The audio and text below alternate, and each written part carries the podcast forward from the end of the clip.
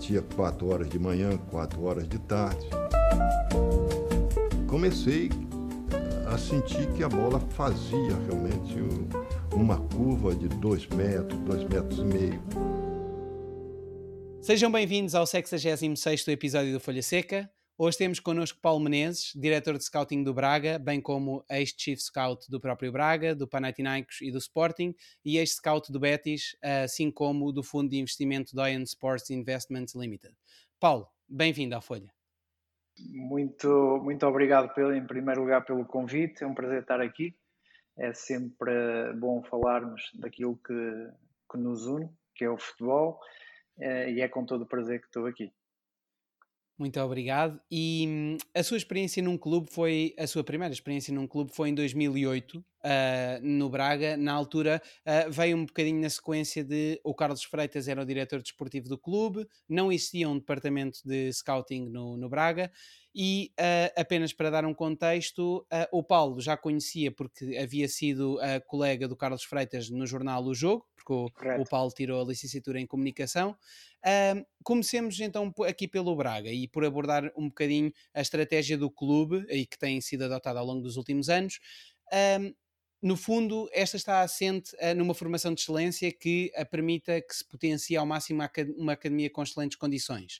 Uh, tem o clube definidos algum tipo de KPIs, do género uma quantidade uh, exata de jogadores a promover à primeira equipa, ou nas seleções jovens, por exemplo, a cada temporada? Como é que, como é que a coisa está organizada? Bom, uh, a estratégia do, do, do, do Braga uh, foi delineada já há algum tempo. Uh, é, assenta as duas últimas candidaturas do, do presidente António Salvador assentam muito no projeto que ele idealizou para, para a academia, uh, não só em termos de infraestruturas, uh, como meios humanos, uh, enfim, dar todas as condições de excelência para, para a formação de jogadores.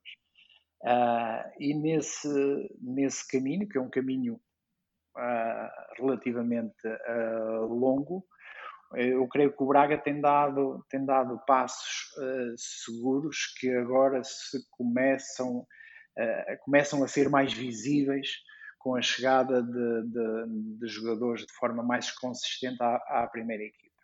Isso, isso é, é, é, é a meta uh, basilar de todo o projeto, é, é conseguir que os jogadores formados no clube uh, formem a base depois de, da própria primeira equipa do, do Braga. Uh, jogadores de, de, de, nível, de nível Braga, com nível de, de formação uh, de excelência e que depois permitam o, desen, o desenrolar do próprio projeto em si. Ou seja, essa, essa é, é a base do, do projeto. Um, o Braga, se, se, se recuarmos uh, alguns anos, e eu, eu posso falar isso por experiência própria, que há, há 11 anos, quando, quando, quando, quando estive aqui, um, o Braga não era nada do, do, do que é hoje, eh, em termos de, de, de formação. Tinha eh, alguma tradição de, de jogadores, porque é um clube enraizado aqui na, na, cidade e na região, mas sem as condições que hoje em dia tem. Hoje em dia o, o Braga consegue, consegue trabalhar com as condições dos melhores para, para formar os melhores. Esse é sempre o, o, o objetivo que nós temos, temos presente. Eh, é um caminho que, que ainda eu diria que está, está numa fase de, de maturação, Uh, com muita coisa ainda a melhorar, obviamente, mas que os resultados, como, como disse há pouco, começam a ser mais visíveis para, para o grande público. Uh, e nesse sentido, eh, isso é um, um indicador que, que, que, o trabalho que tem sido desenvolvido na, na academia, que tem sensivelmente, vai fazer seis anos, um, está a ser bem feito e, e, é, e, que tem que ser melhorado constantemente. E é isso que nós todos os dias tentamos uh, fazer. O, o Paulo atribui essencialmente o sucesso do Braga no âmbito da formação à dimensão humana e à alta qualidade técnica dos seus jogadores. Uh, isso acaba sempre por ser muito interessante uh, ver alguém na sua posição a destacar uh, a componente da dimensão, a dimensão humana numa perspectiva de. Uh, eu não sei se o Paulo na altura disse isso mais numa perspectiva dos trabalhadores, dos profissionais que se encontram dentro do clube, ou até inclusivamente numa perspectiva de recrutamento. Isso é algo que o Braga acaba por utilizar também numa perspectiva para fazer o filtro, uh, para filtrar e identificar jogadores com talentos, dar também ênfase a esta dimensão humana? Uh, Pedro, eu acho que é, que é tudo. É, são todas as componentes são importantes e, e, e, falhando uma pode, podem falhar todas. Uh, o material humano, ou seja, os jogadores, a qualidade, ela sempre existiu, sempre esteve aqui, sempre, sempre esteve aqui, como se costuma dizer, à mão de semear.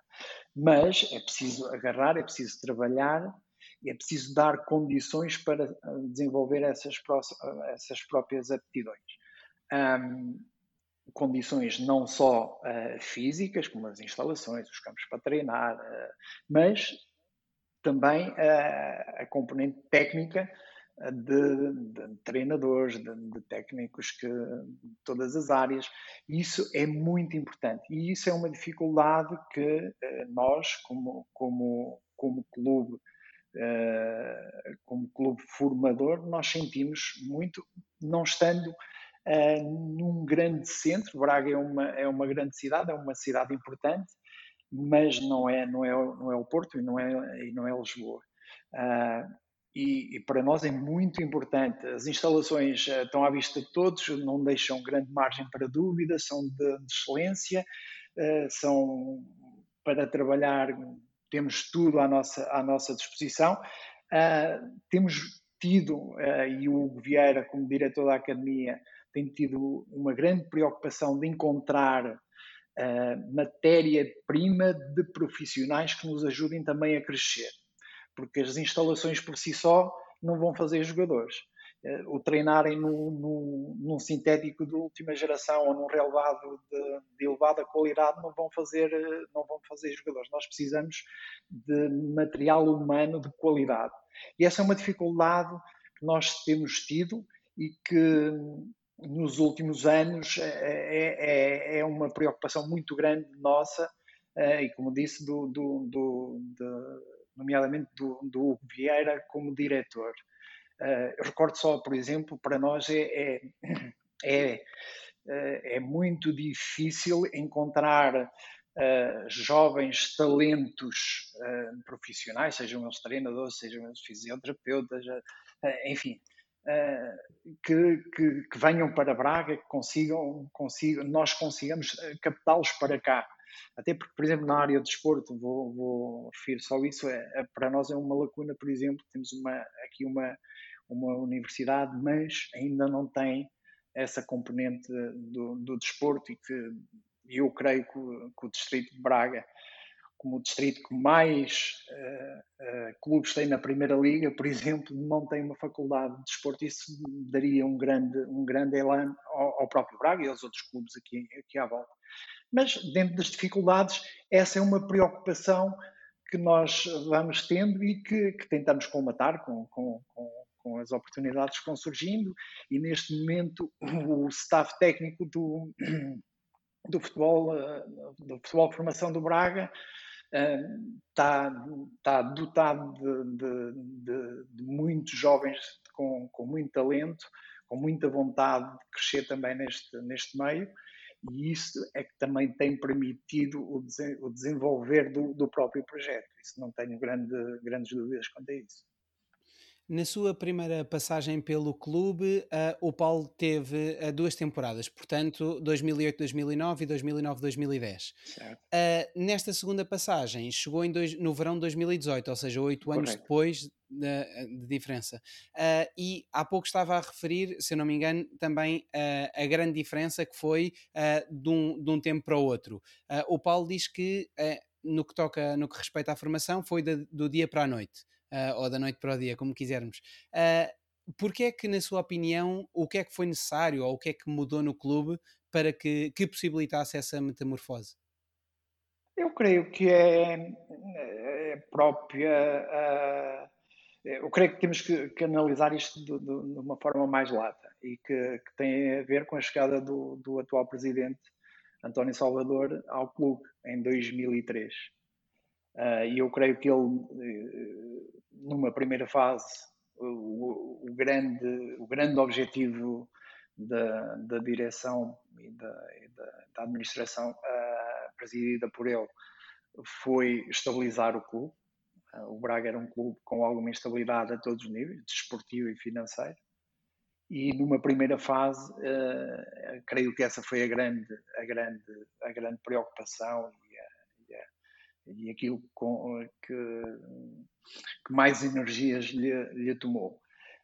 Numa segunda fase, que coincide com, com a minha saída nessa altura, eu creio que houve um novo fogo. Uh, o Braga, recordo que nós, na, na, na, segunda época que eu tive aqui, uh, o Braga ficou em segundo lugar, com, com uma equipa que já vinha do, do ano anterior, uma equipa uh, formada pelo, pelo na altura, pelo, pelo diretor desportivo, Carlos Freitas, e pelo, e pelo Jorge Jesus, que era o treinador. Essa equipa permitiu, no, no ano seguinte, uh, conseguir um segundo lugar, inédito na história do clube, e ganhar também uma, uma estabilidade para os anos seguintes. Eu recordo que depois, no ano, no ano uh, seguinte, o Braga uh, consegue a entrada na Liga dos Campeões, histórica, com, aquela, com aquele resultado em Sevilha, Uh, e isso deu, deu asa que se partisse, eu creio, que, que foi assim, para uma, uma nova fase na, na vida do clube, e que era uh, delinear uma estratégia, o que é que o Braga vai fazer na, no, nos anos que aí vai. E, e a aposta foi muito clara nessa altura. Foi, foi uma aposta na formação, uma aposta nas condições de, do, do clube para trabalhar essa formação e aí começou a desenhar-se a construção da academia uh, e uma, uma aposta clara em quadros, como, como dizia há pouco, para trabalharem uh, a própria formação do clube. Um, e portanto isto é uma coisa estratégica, não é uma, não é algo que, que tenha surgido do nada. Eu creio que é uma coisa muito, muito enraizada e planeamento. É de um planeamento muito, muito concreto. E, portanto, eu creio que, que teremos que ver sempre isto de, um, de, uma forma mais alargada. Sim. E uh, se bem que, pronto, por muitas mudanças que tenham ocorrido a nível de clube, uh, há algo que, uh, na sua opinião, ainda não mudou e que deve mudar, que neste caso em concreto a nível de formação, no âmbito legislativo porque, de acordo com a lei portuguesa, pode celebrar um contrato de formação desportiva entre os 14 e os 18 anos e apenas pode formalizar um contrato profissional aos 16. Portanto, à parte de contratos de formação desportiva, um jogador de 12 anos que chegue, por exemplo, ao Braga, fica ali, o Braga acaba por estar uh, pelo menos 4 anos desprotegido, não é? Muito exposto prevê melhorias no futuro quanto a este tema? Que haja uma mudança de legislativo ou há algumas cogitações nesse sentido? Eu, eu, eu, não tenho, eu não tenho grandes dúvidas que, que para a evolução do, do, do, do futebol de, de, formação em Portugal e, e, não só em Portugal, de uma forma geral, uh, há uma coisa que é certa.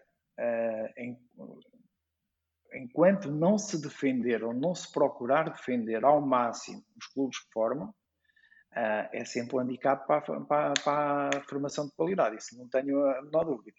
E nesse sentido, eu sou sempre um defensor de uh, tentarmos encontrar formas, e neste caso são, são os clubes, é a federação, sobretudo, encontrar formas de defender os clubes formadores. Os clubes formadores. E mais ainda, os clubes formadores com qualidade, que se formam jogadores com qualidade.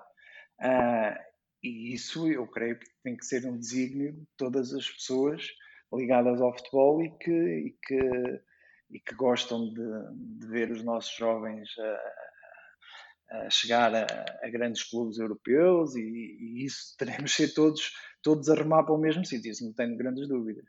Que terá que se fazer esse caminho e que eu creio que a Federação está muito atenta a isso e, e é para, para os clubes continuarem a apostar da forma que estão a apostar num mercado pequeno como o nosso e a qualidade dos jogadores que nós, uh, que, que, nós temos produzido, nós, uh, refiro-me ao futebol português, eu creio que, que, que, esse trabalho terá que ser feito. Isso não tenho grandes dúvidas quanto a isso.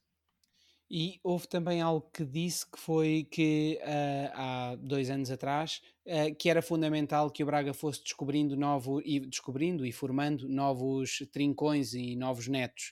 Uh, obviamente que isto é muito difícil, não é? de conseguir acertar, não se acerta sempre, nem, nem sempre se consegue fazer isso. de todas as formas, de que forma é que se conseguirá fazer isso mesmo?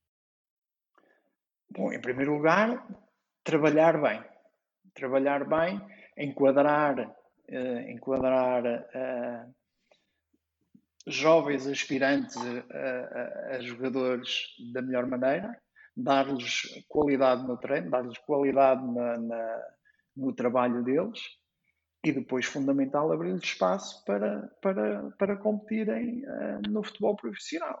E isso uh, não se faz uma coisa sem a outra.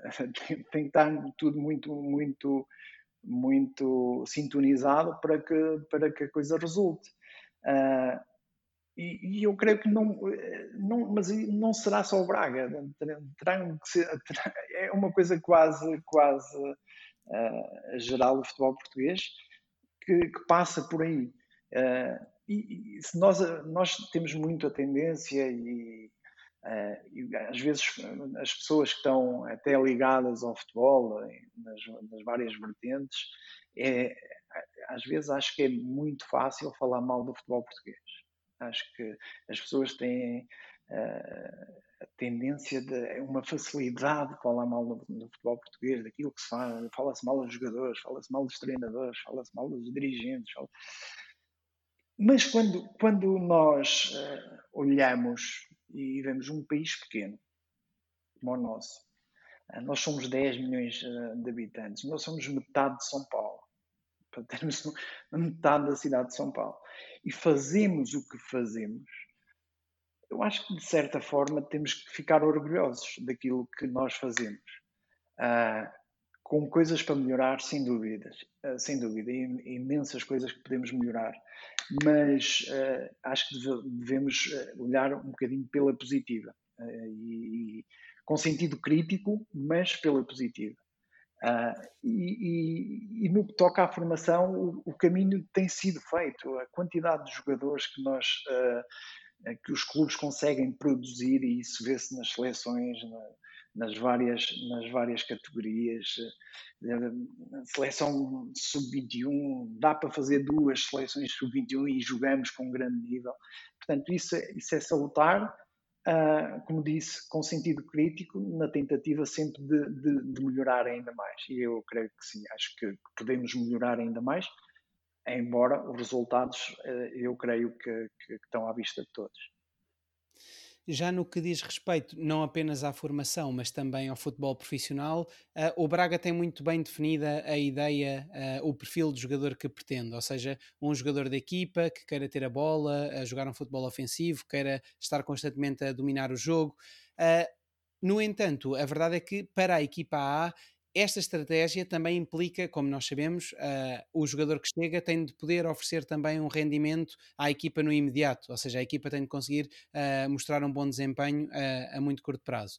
E neste sentido, nós temos visto o Braga historicamente a fazer contratações de jogadores que estão bem familiarizados com, com vários elementos, tais como o nosso país, a nossa língua, a nossa cultura, o nosso campeonato. Uh, são inúmeros os exemplos. Podíamos falar uh, do Ricardo Horta, do Almozrati, do André Castro, uma série de, de exemplos. Uh, obviamente que isto este será o motivo, não é? Também, para além da qualidade, naturalmente, a sua qualidade, mas o facto de conhecerem tão bem e de poderem mostrar rendimento no imediato, uh, isto é uma estratégia que, por estes motivos, também é para manter, não é? Uh, ou o clube também, uh, nos próximos tempos, também admite adotar outro tipo de, de estratégia? não, eu creio que a estratégia está tá, tá, tá definida. E há uma coisa que eu creio que muita, por vezes as pessoas perguntam, mas qual será o, o que é que o Braga fez eh, para se tornar este clube mais estável nos últimos anos? Eh, eu creio que é precisamente isso, é, é a uma estratégia que foi definida e que, e que dificilmente vai sair dela. Ou seja, ter um, uma, um, um futebol de formação que consiga trazer jovens valores para a primeira equipa, e ao mesmo tempo tentar manter ao máximo a estabilidade na primeira equipe, abrindo espaço, obviamente, aos, aos jogadores que vêm da formação.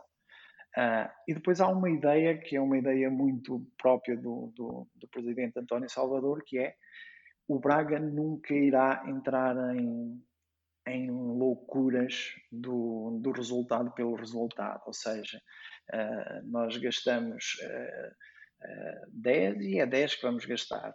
Ou seja, é 10 que conseguimos chegar. Não conseguimos chegar a 12, não vamos, não vamos gastar 12, vamos gastar 10. E com, esse, com esses 10, obviamente estou a, a, é um número figurativo, um, tentamos competir ao, ao nível mais alto que nos é possível. Criando, criando as condições ideais para, para os jogadores desenvolverem a sua atividade e incutimos o máximo de ambição. Uh, uh, jogar contra, contra os chamados três grandes ou jogar na, na Liga Europa como o Braga joga uh, é um bocadinho da cultura que se foi já instalando no clube. Ou seja, o Braga pode jogar contra todos. não vai ganhar sempre, mas podemos ganhar sempre. E, portanto, é isso a cada jogo há a possibilidade de ganharmos e nós temos temos, uh, temos que lutar por isso. Uh, portanto, a, a estratégia uh, está definida. Não, não iremos. Falou-me, por exemplo, do, do, do, do, das contratações do Braga, serem contratações muito já de jogadores com, com, com algum conhecimento da Liga Portuguesa. É, é um facto. É um facto. Isso, isso até nos últimos, nos últimos tempos é uma ideia quase uh, copiada pelos outros clubes, nomeadamente até o, os clubes com maior, com maior capacidade financeira, tipo o Porto, o Sporting, o próprio Benfica, que foram buscar. E hoje em dia é, é muito é difícil até para o Braga um jogador que, que aparece num clube uh, uh, em Portugal e o Braga conseguir chegar porque já os próprios três grandes estão, estão estão, estão em cima do jogador. E, e, os últimos anos é a prova disso, que o Sporting fez praticamente o mercado cá dentro, o Porto uh, contratou muitos jogadores cá dentro, o Benfica também, o Rodrigo Pinho, uh, enfim, o Gil Dias, uh, portanto, e isso também é, é, é, bom, é interessante e eu creio que é positivo para todos, para, para os clubes grandes, para, para os clubes médios, para os clubes pequenos, criar um mercado interno uh, dinâmico. É uma coisa que até no, uh, nos anos mais, mais distantes não, não acontecia. Uh, mas sim, temos, temos essa tendência, porque depois com, com, a, com aquilo que nós, aos jogadores que nós podemos chegar, nós temos que estar muito atentos ao rendimento imediato do jogador para jogar ao nível que nós pretendemos. E isso nem sempre é fácil. Por exemplo, um jogador que eu vou buscar a, vamos à, à Croácia chegar aqui e jogar de imediato ao nível que eu quero. Uh, portanto, essa, essa é sempre uma ideia presente também na nossa, na nossa estratégia. Sim. E algo que o Paulo também já referiu é que cada vez mais, uh, para bem do crescimento do Braga, uh, terá de ser possível que o clube mantenha, consiga manter uh, no seu plantel as suas peças-chave. considera que isto será um investimento de certa forma necessário a fazer para que o Braga consiga subir mais um degrau ainda?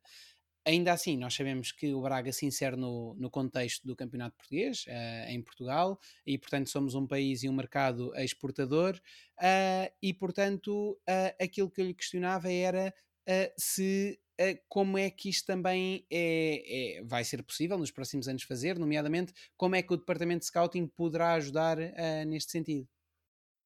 Manter a base é fundamental, fundamental no Braga, em qualquer clube. Uh, embora o, o Braga, no nosso caso específico, seja um, um clube vendedor e há sempre essa necessidade premente de vender. Uh, mas manter a base é fundamental. E eu creio que, que temos conseguido manter uh, de uma forma, de uma forma se calhar acelerada, pelas necessidades e pelas próprias contingências do, do que o mercado foi impondo, mas, mas uh, temos mantido uma certa, uma certa harmonia na, na equipe.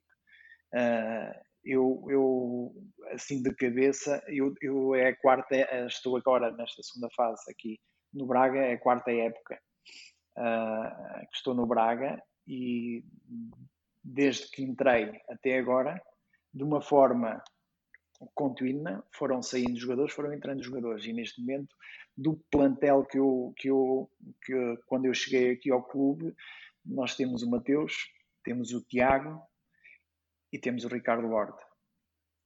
Todos os outros jogadores, uh, e o Sequeira, uh, quatro jogadores. Uh, todos os outros jogadores foram, foram entrando, foram entrando e depois foram saindo outros jogadores. E não houve um baque de agora sai toda a gente e entra uma, uma equipa nova. É, portanto, isto faz parte. o scouting aqui tem uma parte, tem, o scouting tem uma, uma parte de, de, de de, de importância nisto, que é arranjar soluções, mas é, extravasa, obviamente, o scouting esta, esta, esta, esta questão, porque é uma questão da, da, da direção desportiva do clube uh, e que, quanto a mim, tem sido feita com algum rigor. E algo incontornável no mercado atual é a relação que os clubes têm com os agentes de jogadores, naturalmente, uh, e que, na sua visão, uh, podem ser peças fundamentais, havendo isso sim que enquadrá-los de uma forma correta. Daí que o Braga não confunda as coisas, saiba separar aqueles que têm qualidade daqueles que não têm e acabe por trabalhar com todos. Que características é que tem de ter quanto a si uh, um agente ou de que forma é que se tem de comportar para que seja realmente fundamental na vida de, dos clubes? Bom, eu, eu, relativamente à, à questão do, dos agentes de, de, de, futebol, eu já nem sei muito bem o, nome que, que, que, se pode dar, porque são tantos e, e não se chega a conclusão nenhuma. É, e depois entronca naquilo que eu vou dizer a seguir. Não sei se são empresários de futebol, se são agentes de jogadores, se são intermediários, quer dizer, nunca ninguém, já, já ninguém sabe o que é que são. Mas eu tenho uma, uma opinião um bocadinho uh, peculiar relativamente a isso.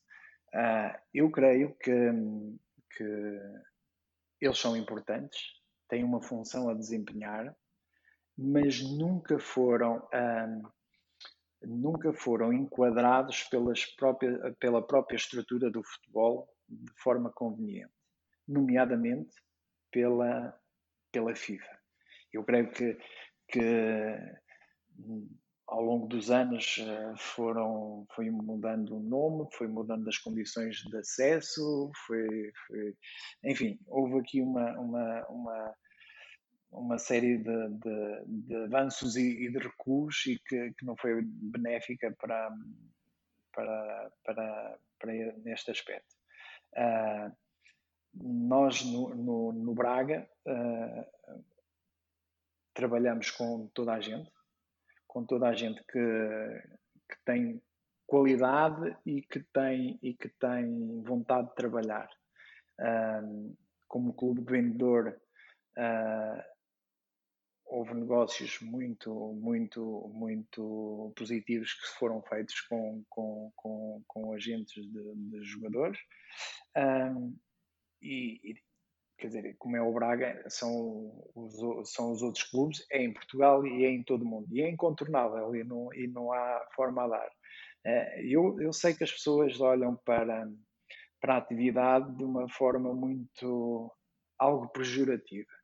É, quanto, a mim, de forma, de forma uh, quase injusta. Uh, sobretudo injusta para aqueles agentes que, que trabalham, que sabem trabalhar, que promovem os seus clientes, conseguem valorizar os seus clientes e que de forma, de forma uh, séria trabalham com os parceiros, neste caso os clubes, sejam eles vendedores, sejam eles compradores.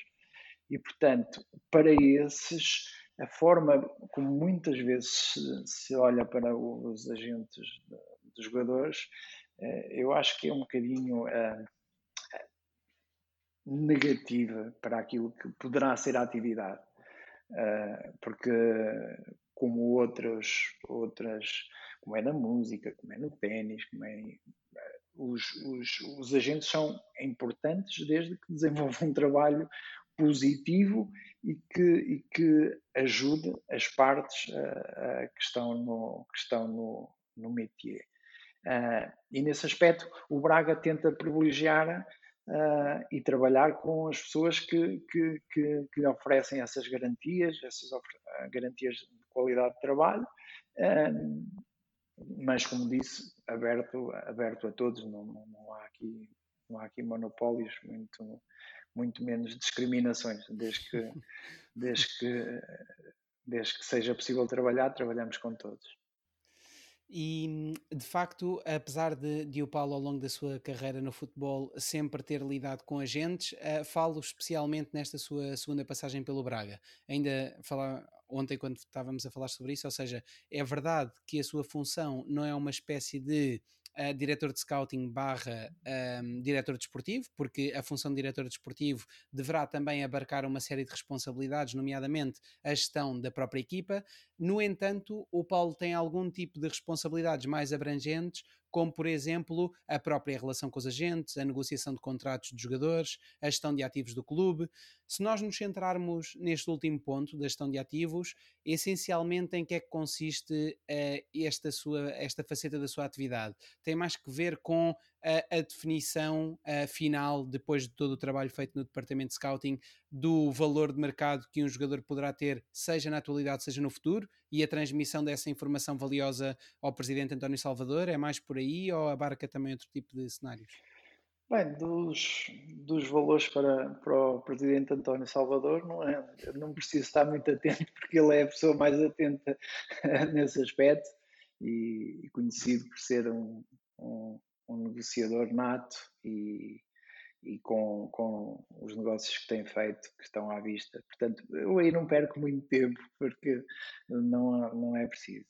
Mas uh, na atual estrutura do, do Braga, e não existindo essa, essa, essa, essa figura do diretor desportivo que uh, abraça as várias áreas relacionadas com, com, com a parte do, do futebol, um, as minhas funções aqui no, no, no Braga, para além da, da, da direção do, do, do, scouting, é, é, fazer um bocadinho essa gestão que estava a falar, que é o, o, os jogadores que nós temos, os jogadores, a, a, a, visão para o mercado, para fora, daquilo que é, como é que se está a movimentar o mercado e, ao mesmo tempo, termos internamente uma gestão uh, atempada daquilo que são os nossos ativos. E isso é fundamental num clube.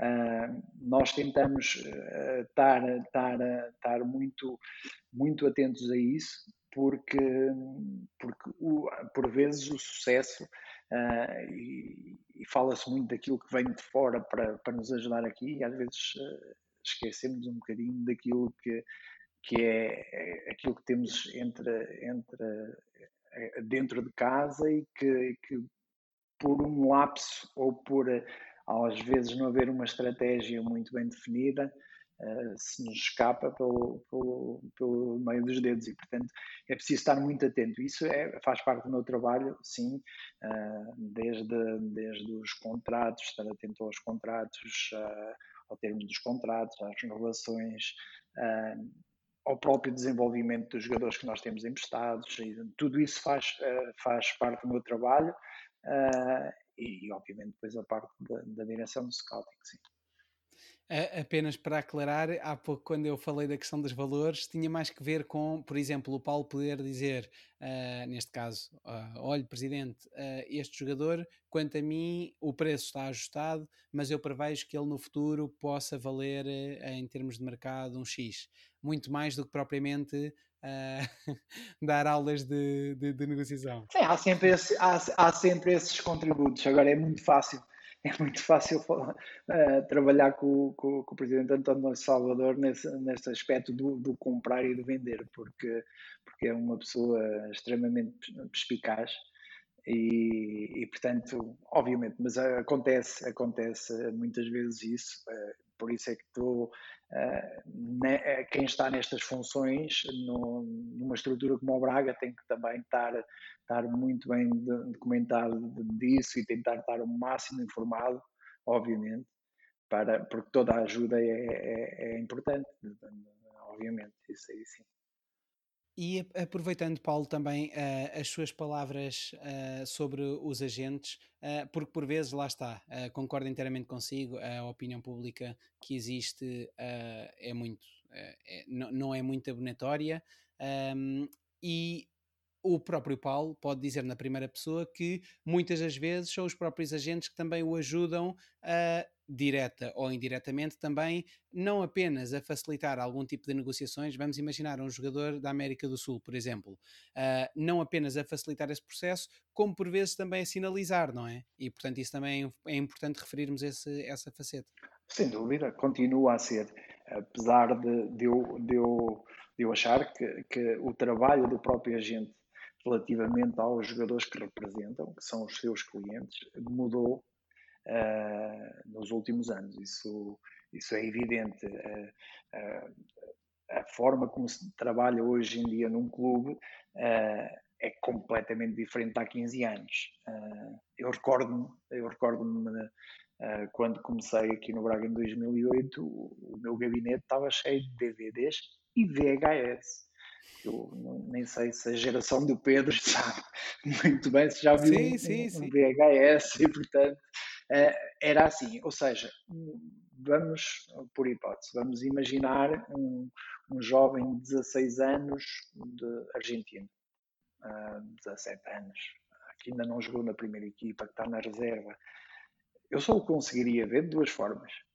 Se tivesse a sorte quando fosse à Argentina cruzar com ele num, num jogo de reservas, por exemplo, ou então que o agente viesse com o DVD debaixo do braço e olha, tenho aqui este jogador.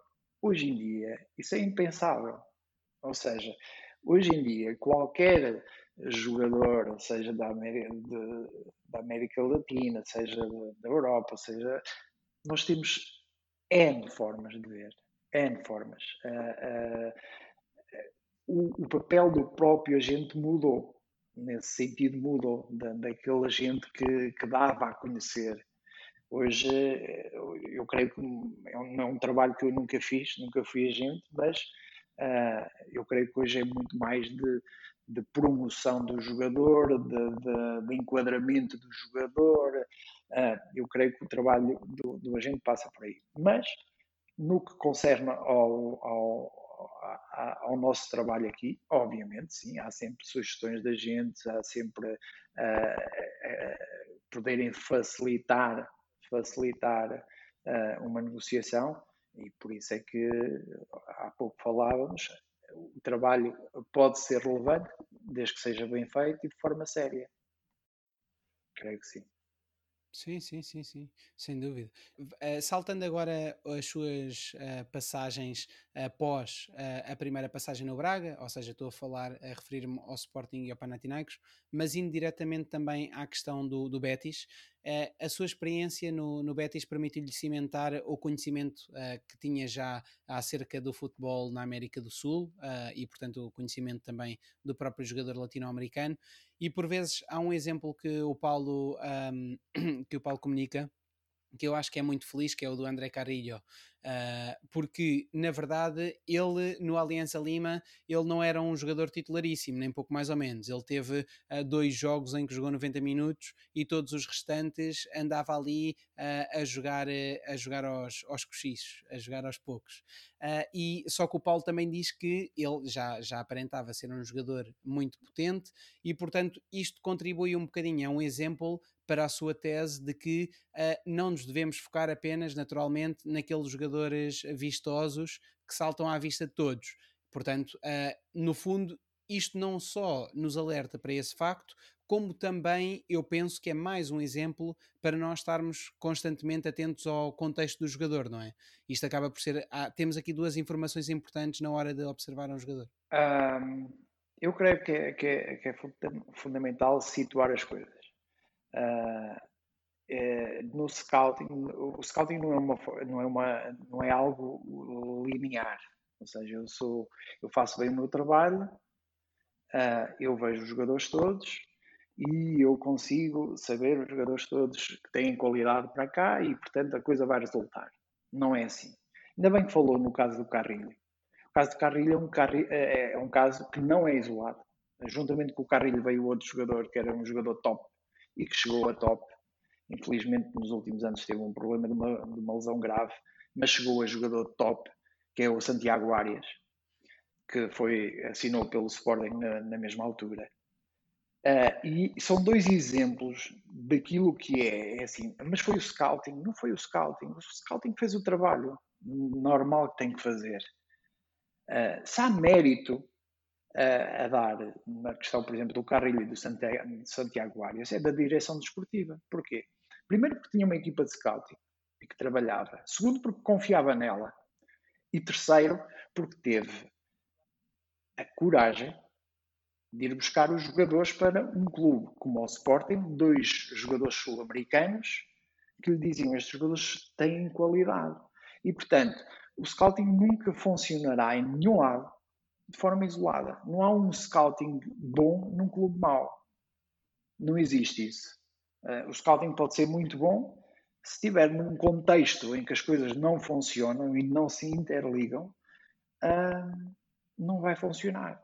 E, portanto, uh, esses casos que estávamos a falar resultaram porque houve uma direção desportiva, neste, neste caso o Carlos Freitas, que fez o trabalho bem internamente, ou seja, ter as pessoas a fazer aquilo que deveriam estar a fazer, que era ver jogadores, que era ver jogadores jovens do Peru ou jovens da Colômbia, e depois conseguir, aos preços que o, que o Sporting conseguia pagar, trazê-los para o Sporting. E isso é, é, é extravasa aquilo que é o scouting. E por vezes é, eu não, eu não gosto muito de falar, se, repara, se, se reparar, não, não, não, uh, não gosto muito de, de, de, de, realçar o scouting, porque o scouting é uma coisa num clube que se integra no, no resto do clube e, e, que está muito dependente daquilo que são as outras áreas do clube. Uh, e, portanto, quer dizer, o scouting fez aquilo que tinha a fazer, ou que tem que fazer aquilo que, tem, que é necessário que faça e que faça com qualidade. E, e depois, se estiver bem enquadrado, a coisa vai resultar. Se não estiver bem enquadrado, uh, necessariamente não, não, resultará. Eu não sei se respondi à, à, à sua pergunta, mas eu, é uma ideia muito, muito clara que eu tenho uh, de posicionamento do, do, numa estrutura de futebol. Não, tem todo o sentido. E, e, é curioso porque normalmente falamos do contexto, como eu estava a fazer, uh, para o jogador, mas também é muito interessante ouvi-la falar sobre o contexto para o próprio departamento de scouting. Mas não acha que isto e vice-versa, não é? Porque estava a referir muito uh, o scouting não tem sentido se não tiver uh, interligado com os outros departamentos. Isso também se poderia aplicar à própria direção desportiva, ou não? Completamente. Completamente. Eu, para mim, o, o processo de recrutamento é, é muito simples e eu, eu, eu, geralmente foco sempre isto. Eu, para mim, uh, começa com o, o extravasa, aqui, sai das paredes do, do, do, do scouting, o recrutamento. Uh, não é uma coisa que a gente uh, estamos ali numa sala, uh, vemos jogadores, falamos uns com os outros, estes é que são bons e é estes que vão e isto vai funcionar. Nunca, nunca, nunca é assim. E quem disser que é, está a mentir. Não, não há a mínima hipótese que assim seja. Uh, eu, eu geralmente divido sempre por, por cinco pontos para mim. Começa a primeira, a, o, a, o, primeiro passo de, de, um bom scouting num clube é sair do gabinete. Ah, mas vão para onde? Vão para a Argentina? Vão para o Brasil? Não. Vamos conhecer aquilo que nós temos aqui. Vamos conhecer a nossa equipa. Vamos conhecer os nossos jogadores. Vamos conhecer a primeira equipa, a equipa B, os 23. Vamos conhecer o que temos. Vamos falar com as pessoas. Vamos falar com os treinadores. Vamos uh, uh, perceber o que é a nossa realidade. Ah, e depois aí vamos todos para o nosso gabinete e vamos. O que é que a gente vai fazer? Como é que, como é que nós vamos agora, uh, mediante aquilo que nós temos e aquilo que as pessoas nos disseram, o que é que nós vamos fazer? E primeiro vamos ver. Vamos ver jogos, vamos, uh, vamos para aqui, vamos para fora, vemos em vídeo, vamos ao vivo, uh, vamos, vamos ver o que é que há. Depois do que vimos, vamos referenciar.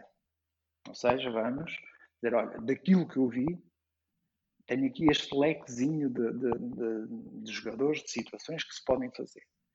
A partir daí, vamos analisar a fundo aquilo que referenciamos e vamos chegar à conclusão: olha, este não, não vai dar porque é muito caro, olha, este não vai dar porque está lesionado, olha, este não vai dar porque as informações que, que já recolhi não, não são aquelas que, que aquelas que nós pretendemos, e depois, no final, ainda na nossa, na, dentro das quatro paredes do scouting, vamos fazer uma avaliação. E dessa avaliação vai ser entregue algo para a decisão. E essa decisão é completamente fora do scouting. Por isso é que eu não gosto muito, e por vezes eh, é uma crítica muito pouco corporativa relativamente aos scoutings, a dizer eu assinei este jogador. Eu, o scouting não tem que assinar nada. O scouting não tem que decidir nada. Quem decide é a direção desportiva. E é aí, nesse momento de, de uma avaliação, quando se acaba uma avaliação, que sai das paredes do scouting, a decisão vai ser tomada, mas é fora. Ora, se toda essa máquina estiver bem montada, ou seja, se o treinador está comprometido, a direção acredita no scouting, tem confiança, toda a gente tem confiança uns nos outros, a coisa vai resultar. Só pode resultar. Uh, mas, como lhe digo, de forma integrada, ou seja, estes cinco passos, começa-se fora, vai-se dentro, chega-se a uma avaliação e passa-se para a decisão. Essa é a ideia que eu tenho de um scouting. Claro, claro, claro. Não, isso inserido no seu estilo de liderança, ou seja, como figura uh, de, to de, topo do, do, próprio departamento de scouting, isso tem sentido aquilo que acaba de dizer com as pequenas, grandes mudanças que também trouxe ao departamento de scouting, não é? Se eu não estou em erro. Ou seja, trouxe uma liberdade para que os scouts pudessem viajar uh, diferente, não é? Os scouts hoje em dia, quando querem viajar a ir ver um determinado jogador, uh, podem fazê-lo, uh, e isso acho que também tem muito que ver com essa confiança que, que, também se transmite e com o fluxo de informação dentro do próprio departamento para depois então se poder indiretamente tomar a melhor decisão. É, e, mais, e mais uma vez daquilo que é o posicionamento do, da próprio departamento de scouting. Ou seja, um, o scouting de um clube é aquilo que o clube quiser que ele seja. E no caso específico do Braga, uh, o que o clube quer que o scouting seja é que trabalhe, que tenha todas as condições para trabalhar, uh, dá toda a confiança, neste caso o presidente, é? o presidente que lidera uh, esta máquina, dá toda a confiança há a máxima comunicação, a máxima comunicação com a direção desportiva, com os treinadores, a máxima, a, a máxima comunicação, que é fundamental, e o, o, mais importante para mim, há uma estratégia, tem que haver uma estratégia. Ou seja, o que é que nós vamos fazer? O que é que nós potencialmente vamos precisar? Como é que nós vamos conseguir colmatar as possíveis necessidades do clube. Isso está muito bem definido. Está muito bem definido fora do scouting e que depois vai para dentro. Foi comunicado de forma positiva, entrou e, ao mesmo tempo, dizer, mas tem toda a confiança. Esses três pilares, para mim, é fundamental para depois o funcionamento uh, uh, fluir, porque senão, uh, quer dizer, se, se, eu tenho todas as condições, se até sei a estratégia, mas não há confiança da direção desportiva, ou neste caso do, do, do presidente, quer dizer, não vai funcionar se eu tenho toda a confiança do presidente, mas não há nenhuma estratégia, ou seja, o clube não tem estratégia, e tanto se assina um jogador por uh, não sei quantos milhões, como não há dinheiro para, para, para um emprestado, quer dizer, sim, sim. a coisa não no vai fundo, funcionar. No, no, fundo, fazendo um paralelismo com os jogadores, era conforme o Paulo referia no início da nossa conversa, ou seja, eu posso ter todas as condições de treino, posso ter eh, os relevados XPTO, 5G e tudo mais, mas se não tenho o talento dos jogadores, aqui é a mesma história. Ou seja, pode haver todas as condições, softwares, ferramentas, mas se não houver eh, interligação entre departamentos, um bom fluxo de comunicação e tudo mais. Oh, oh, Pedro, eu tenho uma, uma, Eu gosto muito de futebol uh, e, e, tenho sempre, uh, às vezes por brincadeira, digo: eu não acredito em gênios, não acredito. Uh, ok, acredito em alguns mas não acredito em génios no futebol. Ou seja, eh, isto para dizer o quê? Eu não acredito que, que alguém consiga fazer tudo sozinho. Não faz. Um, até agora ninguém me demonstrou isso, que seja capaz de chegar e sozinho fazer. Eh, não acredito nisso. E, portanto, eu vejo as coisas e vejo o sucesso, ou vejo uh, uh, conseguir fazer algo positivo, uh, só vejo de uma maneira, de forma integrada. Uh, ou seja, é, é, é, algo que ou funcionam as peças todas, ou então é muito difícil conseguir fazer o que quer que seja. por isso, esta é a minha visão de, de, de, de toda a gente tem que, que, estar em sintonia, obviamente obedecendo a uma, a uma estratégia que, que, tem que ser, que tem que ser muito, previamente muito bem definida.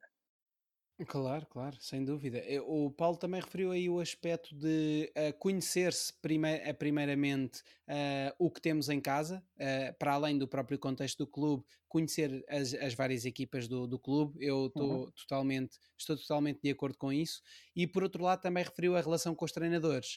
Uh, isso é curioso, porque, por exemplo, no final do mercado de verão do ano passado, o Carvalhal veio a público, uh, numa das suas uh, declarações à, à, imprensa, veio referir que veio dar os parabéns ao, ao departamento por si liderado, uh, departamento de scouting, pelas contratações no fecho de mercado do Ian Couto, do Diogo Leite e do Chiquinho, por empréstimo. Uhum apenas pegando neste exemplo apenas para uh, focar a relação com o treinador. Ou seja, até que ponto um, e de que forma é que o Paulo está em contacto com, com o treinador do Braga? Ah, bom, eu, um preâmbulo. Eu tive a sorte sempre de trabalhar com, com, com treinadores que acrescentaram, ah, que me acrescentaram a mim. Visões completamente diferentes, mas que todos eles de, de, altíssimo, de, altíssimo, de altíssima qualidade, nomeadamente aqui no Braga. Eu agora esta passagem uh, cheguei com o Abel, uh, saiu o Abel, veio o Sapito, que já tinha trabalhado comigo no, no Sporting, uh, entrou o Ruben e agora o, o Mr. Carvalhal. Todos treinadores de, de altíssima qualidade, de altíssima qualidade essas declarações aí do, do, do, do, do Carlos Carvalhal é só porque ele é, é uma pessoa simpática uh, e ele sabe que o trabalho não foi do scouting, não foi, foi do scouting, mas também foi de, de, de todo o clube, nomeadamente também dele.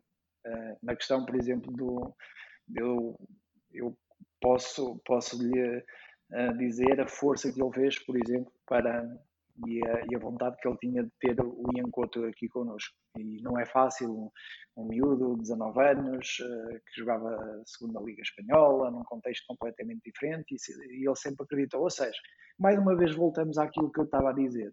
Ou seja, ou, for, ou, ou, ou se trabalha de forma uh, concertada é? e, e for, com qualidade nos vários departamentos, ou a coisa não vai funcionar.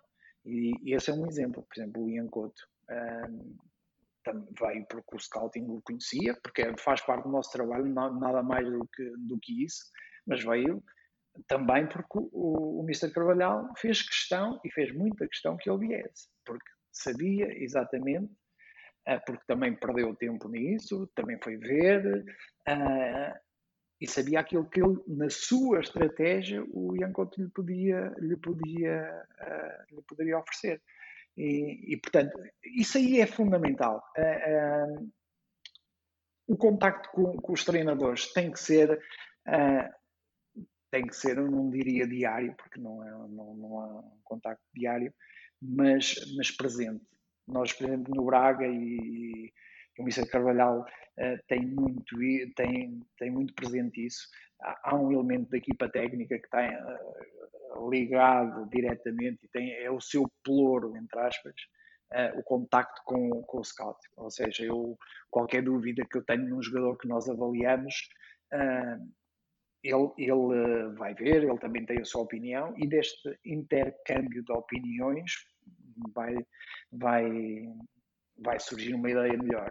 Uh, sempre naquele ideal do scouting, né? porque uh, lá está, numa coisa muito corporativista relativamente aos scoutings, aos scouts que andam por aí, uh, ninguém acerta sempre. E a minha ideia de scout é precisamente a inversa. O scout, é a função do scout é diminuir o erro. E, portanto, uh, nesse, nesse, nessa labuta constante para diminuir ao mínimo o erro, uh, é importante a ajuda de todos nas suas, nas suas vertentes dentro do próprio clube. Já tem ocorrido alguma vez uh, os treinadores, uh, o treinador ou um dos assistentes, uh, vos ter expressado um grande interesse num determinado jogador que vocês ainda não tivessem coberto? Ou, ou normalmente, quando existe essa recomendação ou essa referência a um jogador, ainda não surgiu esse momento e, e, esteve sempre na base de dados do clube? Acontece, acontece, acontece muitas vezes. Um e acontece, e há um, há um caso, há um caso, um, há um caso que, eu, que, que nós temos, uh, a, a, vinda do Carlos Carvalhal, por exemplo, para o Braga, uh, possibilitou-nos uh, ter as certezas, por exemplo, de um jogador que era um jogador que estava, que estava, que estava no Campeonato Português, mas que se, com outro treinador, não sei se, se estaria no Braga, se estaria para o estrangeiro, se estaria no mesmo clube, que é o caso do Al Musrati. E isso é fundamental. Não, eu conheço o jogador. É, foi tão perentório a forma como fala do jogador, e é normal, porque é, são os treinadores, é o treinador que trabalha com ele, que o conhece, que sabe aquilo que ele lhe vai dar à, à sua, ao seu jogo, àquilo que quer implementar na, na, na equipa. E, portanto, isso é normal e, e é muito. É, acontece com todos os treinadores, eu acho que sim. É, é, aliás, eu acho que será mau sinal quando não acontece com nenhum treinador, com um treinador que não tem ideia. A mim não me tem acontecido, felizmente, ou seja, os treinadores têm ideias. Eu recordo-me outro um exemplo um jogador que não veio para o Braga, não vou falar, mas que, que teve com o Carlos Carvalhal em Inglaterra, no, no, no chefe do Wednesday, e que era um jogador que nós, ok, conhecíamos de nome, e quando o Carlos Carvalhal faz referência a ele, que nós vamos analisar a fundo o jogador, dizemos isto é um jogador de uma qualidade espetacular. Infelizmente depois não, não conseguimos contratar, mas, mas, mas isso tem que fazer parte também, porque, porque eu creio que é uma, é uma parte muito, muito importante daquilo que é o nosso trabalho também. Claro. E indo agora uh, também para mais concretamente para a sua visão sobre a observação dos próprios atletas uh, e independentemente da sua posição em campo, que atributos é que serão para si fundamentais que apresentam um jogador de topo? Ou seja, o que é que distingue invariavelmente um craque? Bom, depende do, daquilo que se define por craque. Eu geralmente quando a craque eu não, não costumo dar, eu não, tento não, não, massificar a palavra craque, deixo isso para, para os verdadeiros craques.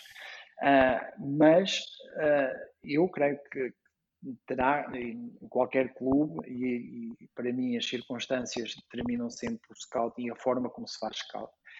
Ou seja, aquilo que é, é o clube, como é que o clube quer trabalhar, o que é que o clube quer fazer, um, tem que se trabalhar sempre na base dos perfis dos jogadores. Trabalhar com o perfil do jogador. E um perfil de um clube, por exemplo, vamos falar do caso específico do Braga. Um perfil de jogador para o Braga terá que ser um, um jogador que entre numa ideia de jogo que é um, um, estilo de jogo, uma ideia de jogo positiva, de posse, de, de, de qualidade técnica, de ter bola, de não ter medo de ter bola. Uh, e tentar vê-lo aqui no, no, na nossa equipa uh, com possivelmente uma valorização para uh, expô-lo ao mercado.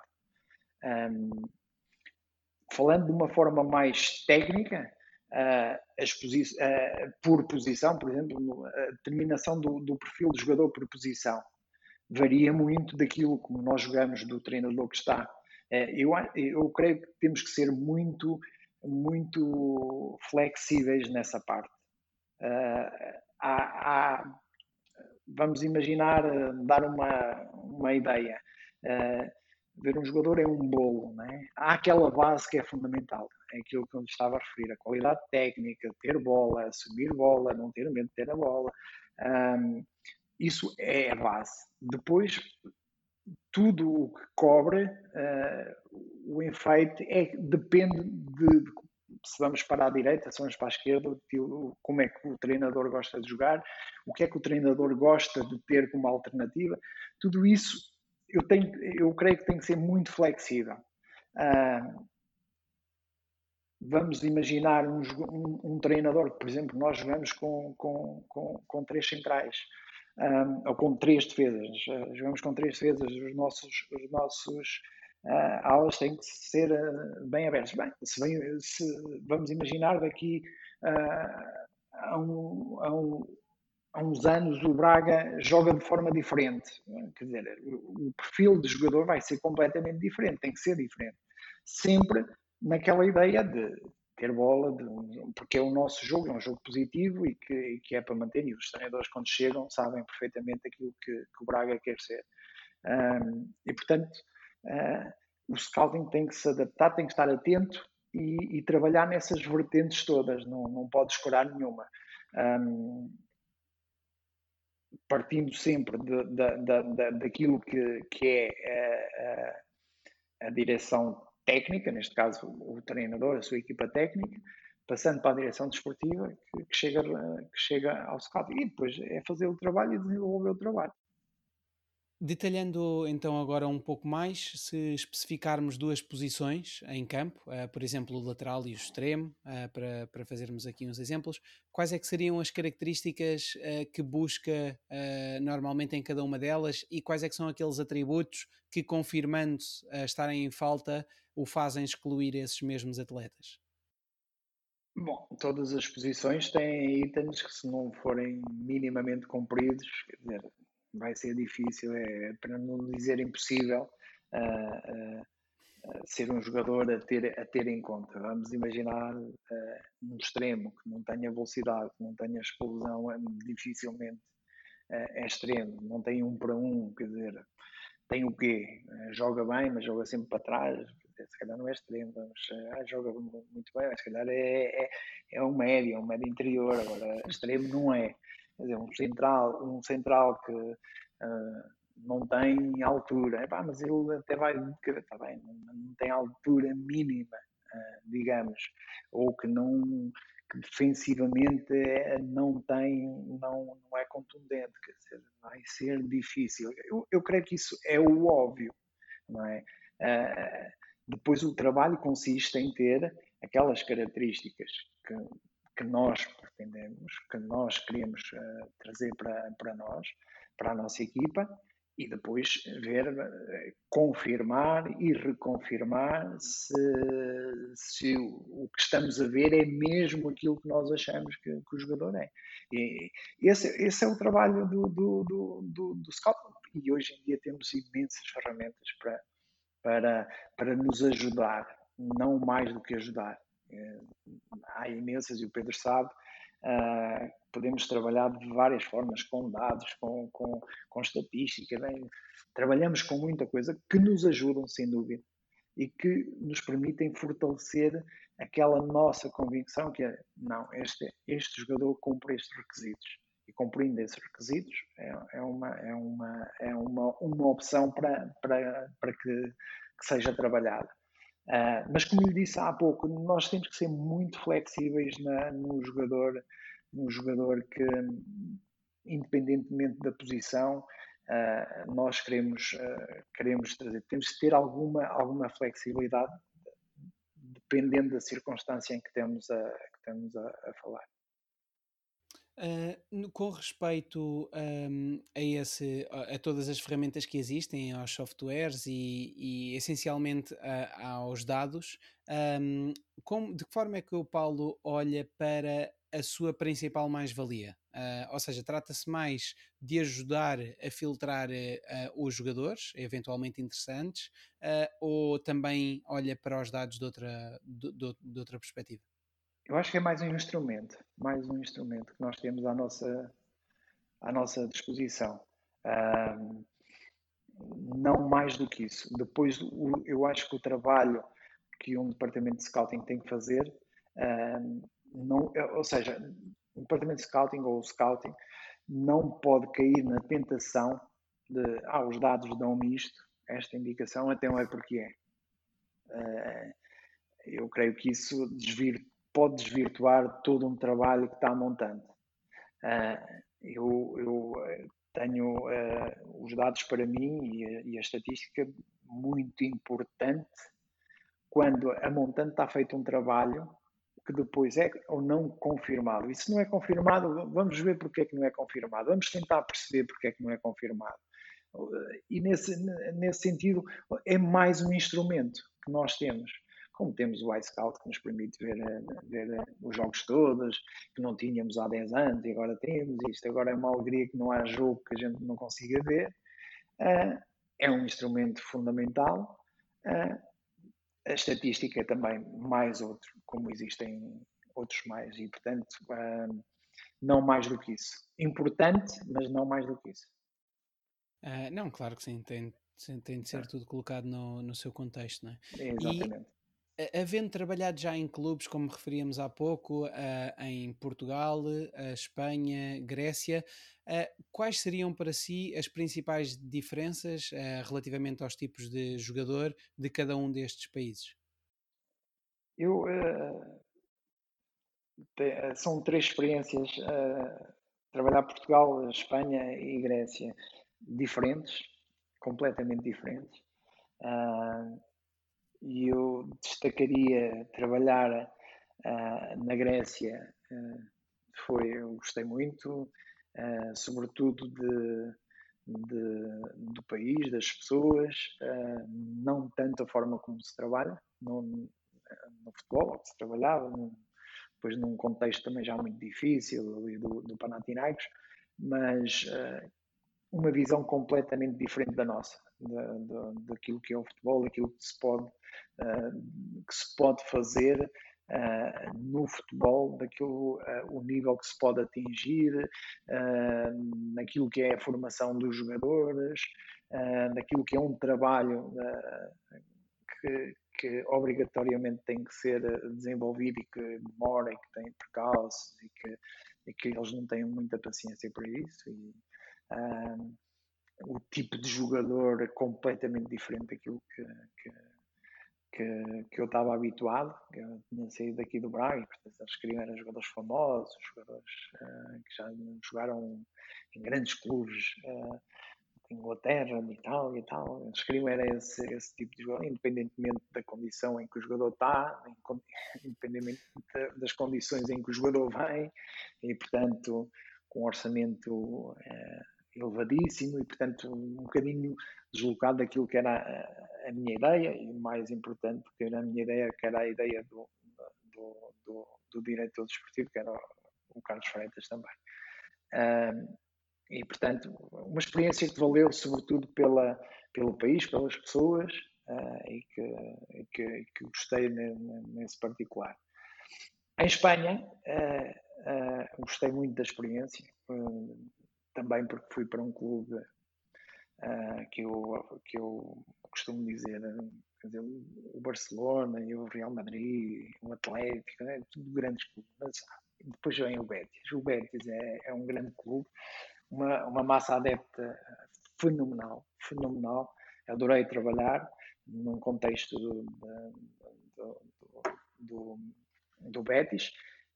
Um, a visão do futebol muito próxima da nossa, exceto num aspecto que eu não achei tão próximo, que era a visão do mercado, a, a, a venda dos jogadores, o promover os jogadores para vender, eh, achei que eh, não, não estava tão vincada esse, esse aspecto como estava para nós. Eh, para nós que trabalhamos no futebol português, num clube em Portugal, uma venda é algo de fantástico, porque todos estamos cientes da, da necessidade de vender e de, e de, equilibrar aquilo que é, que é o orçamento do clube e de, de fazer o negócio. Uh, não vi tanto isso uh, no, naquele Betis, naquela realidade que eu vivi. Uh, super profissional a trabalhar, gente, gente, competentíssima em todas as áreas, mas com, com essa. Eu recordo-me um, um, um, episódio, um episódio curioso que nós assinamos um jogador que era o Petros, assinamos do Corinthians e ele chegou e, e, e, foi uma adaptação muito fácil. Ele chegou e começou a jogar e a jogar bem. Ele tinha uma cláusula de, se não me falha a memória, de 20 milhões de euros para sair. E ele começou a jogar bem e na altura o mercado chinês estava pujante e chegamos a janeiro, eh, logo no, no, no início de janeiro, há um dia que o diretor eh, me liga, o Eduardo Macia, e que ah, a gente vai perder o, o, o porque vai, vai chegar uma proposta da cláusula para o Petros, para a China. Ah, e eu estava a caminho de Sevilha, sim, tínhamos uma reunião em Sevilha, ah, e, e vi, eu pensei que ia chegar, é boa, vamos vender o Petros, 20 milhões, grande venda, logo assim no primeiro ano da primeira divisão, é pá, espetacular. E parecia que tinha chegado a um velório, porque estava toda a gente, pá, e agora sem o Pedros, pá, vai ser. Ou seja, não têm tanto essa, essa, essa ideia do mercado, da, da necessidade de vender, e isso não encontrei, mas é uh, uma experiência fantástica, no, para mim, aquele que é o melhor futebol do mundo, jogado dentro das quatro linhas. Partilho, partilho dessa, dessa opinião. E no Braga encontram-se também a trabalhar uh, num regime freelancer, em troca de ajudas de custo, uh, aproximadamente uh, um scout externo por distrito, o que possibilita uma cobertura total em Portugal continental ao se observarem os jogos dos diversos escalões de formação ao fim de semana e se entregarem depois então por parte dos scouts os respectivos relatórios à estrutura de formação do futebol de 11 todas estas peças são naturalmente fundamentais para fazer a máquina funcionar. É? Sim, eh, foi uma ideia, ehm, foi uma estratégia desenvolvida por, por, pelo Francisco Tomás, que, que, foi o responsável, foi o coordenador do scouting de, de, da academia durante alguns anos, ele saiu recentemente. E foi ele que fez, que criou essa, essa, essa máquina de, de tentarmos estar presente, uh, presente em, em, todo o território nacional, na, na, Madeira e nos Açores. Isso foi, cons foi conseguido, está, está a funcionar, está, está, está a funcionar um, de forma muito positiva. Uh, nós temos jogadores de alentejanos, algarvios, mesmo jogadores uh, que temos nas seleções são de todo, das várias regiões, obviamente a nossa região e a nossa cidade é, é fundamental para nós e temos muita, muita, muito, muita atenção neste, mas o, o Braga, como clube nacional, uh, tem que estar presente em todo o território nacional, uh, naquilo que é muito do seu, da sua atividade charneira, que é formar jogadores. E, portanto, foi nesse sentido que foi criada esta, esta rede de, de colaboradores, de, de, pessoas muito interessadas, de, de muitos jovens com altíssima qualidade e, que, e que nos têm ajudado a desenvolver este projeto. Eu penso que não, que não estarei enganado se disser que um dos movimentos mais recentes do, dos departamentos de, de scouting, de alguns, é também a inclusão de um elemento que trate mais da questão da parte burocrática, que seja um elemento mais administrativo. O Braga também o tem e, portanto, uh, falamos de um elemento que trata da logística das viagens. Não sei se é o caso do Braga, mas que noutros clubes também trata de receber uh, os outros scouts externos, quando eles. Uh, externos não, dos clubes adversários quando vêm, quando se dirigem ao próprio estádio do, estádio do Braga. Portanto, todo este trabalho operacional, eh, administrativo, burocrático, eh, acaba também por ser muito importante ter este elemento dentro do próprio departamento para que as coisas, novamente, voltamos sempre aqui a falar deste ponto, uh, funcionem de forma harmoniosa, não é? No que se refere ao, ao scouting, e, nomeadamente em Portugal, eu creio que, curiosamente, fala-se mais do, de scouting do que depois é a realidade. Né, isto, isto, o que é que eu quero dizer com isto? Começou-se a falar antes de scouting quando muitas vezes nem scouting havia, em muitos clubes. Obviamente isso é, é o ideal. Né? Quer dizer, se nós temos várias tarefas e temos eh, uma pessoa para cada tarefa, isso é espetacular. Se conseguirmos ter isso, ótimo. Eh, se conseguirmos ter eh, mais coisas, melhor ainda. Eu acho que o fundamental é ter scouting. Isso é fundamental. Eh, eh, e o que é importante é ter esse scouting e esse scouting ter uh, aquela saída que eu estava a referir há pouco, que da, da, daquilo que sai, ser, ser, ter a confiança e ter, ter, ter a, a, a estratégia imbuída nesse trabalho que foi feito, a estratégia e o clube. Isso é que é o importante. Depois, a forma como se trabalha vai variar vai variar. Eu posso estar. Eh, eh, eu sou adepto do, do departamento, eu não acredito em departamentos de, scouting muito extensos. Não acredito. Não, creio que não funcionam, porque muito do, do trabalho uh, de um departamento de scouting assenta na confiança. Ou seja, se começamos, quer dizer, a direção desportiva já não tem muita confiança no Chief Scout. O Chief Scout não tem muita confiança no, nos scouts, porque são tantos, não confia em todos. Uh, a coisa começa, começa a patinar. E eu, eu acredito em departamentos de scouts coesos, que depois se organizam e que têm que ser muito dinâmicos na forma como se organizam. E, portanto, se eu tenho a, um elemento que tem mais aptidões para estar mais aqui, para ver mais vídeos, é isso que ele vai fazer. Se eu tenho um, um elemento e se consigo ter um elemento que é muito bom a organizar, a organizar as coisas, a meter-me a, alimentar a base de dados, a, a organizar uma base de dados, a estar atento a determinadas coisas mais burocráticas, é isso que ele vai fazer. Tudo isso é scouting. Tudo isso é, faz parte do departamento de scouting. A dinâmica tem que ser criada internamente vai, hoje em dia é esta, não quer dizer que daqui a seis meses seja completamente diferente e, e, e a dinâmica que se impõe seja outra. E teremos de estar sempre atentos para uh, conseguir mudar para que uh, seja a dinâmica adequada para cada, para, para cada situação. Uh, nesse sentido, por exemplo, nós aqui no, no, no, no futebol profissional do, do, Braga, que somos cinco, sim, temos um elemento mais eh, fixo cá, que é a pessoa que nos organiza, não organiza só as viagens, mas eh, o projeto da nossa base de dados, que não existia no público, neste momento eu creio que, que trouxe um, um novo elan, uh, não só no futebol profissional, como na academia, em que está, está tudo no, de forma informática, temos rapidamente acesso a tudo aquilo que foi feito não só neste ano, mas como há três anos atrás.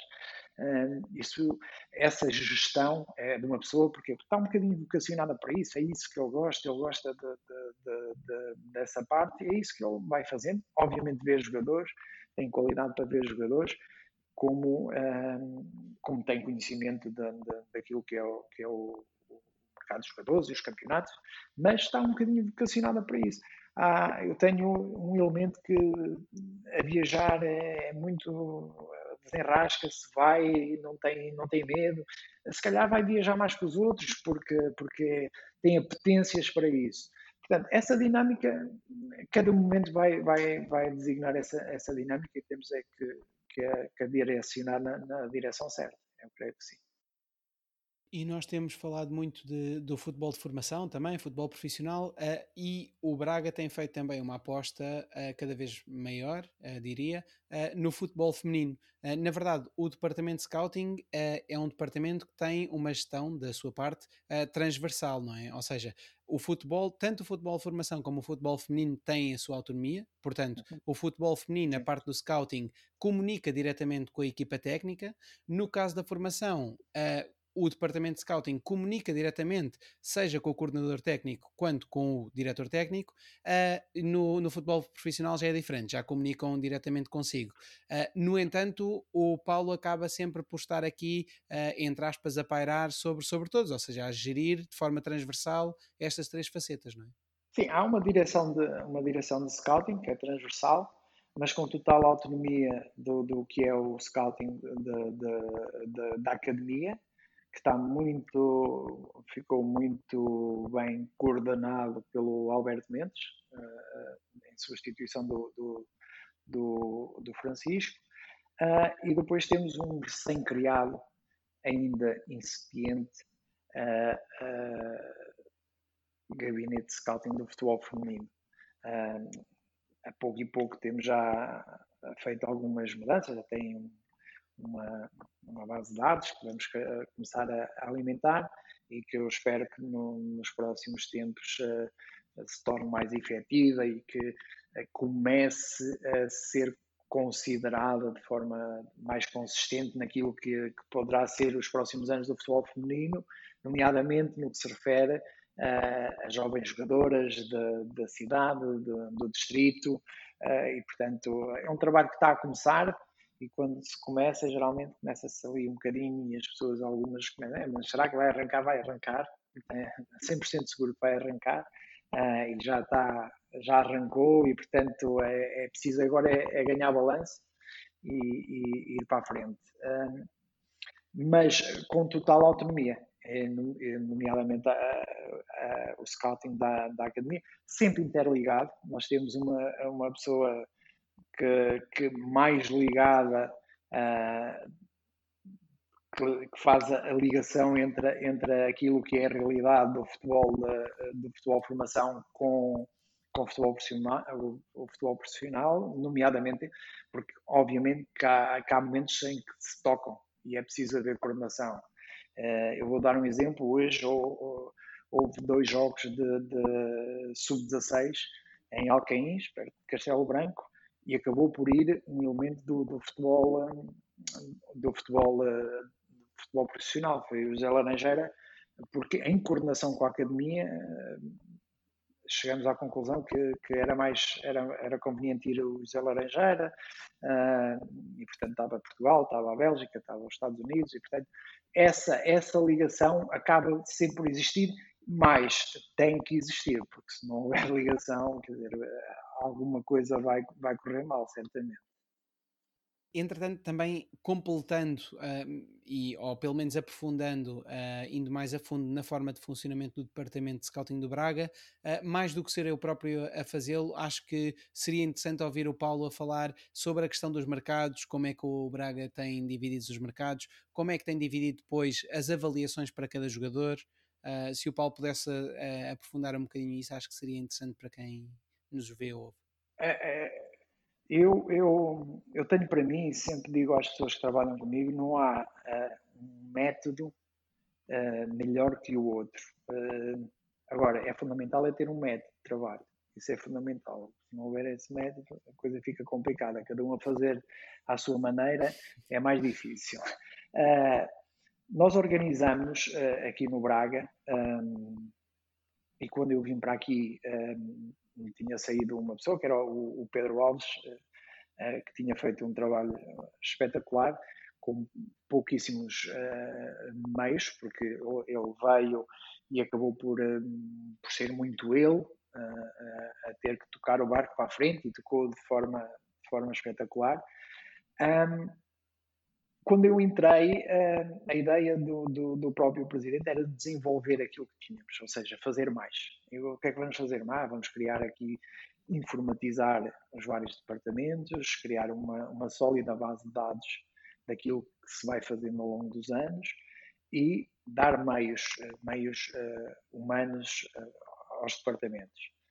Um, isso possibilitou-me numa primeira, numa primeira fase começar a arrancar com a, com a, com a base de dados, uh, foi praticamente em, em, em, simultâneo com a academia um, também, e numa segunda fase trazer mais, mais meios humanos para, para nos ajudar aqui a, a cimentar um bocadinho a nossa capacidade de, de de fazer scouting e de, de estar, estar presente em mais campeonatos, em mais jogos e, e ter uma maior abrangência.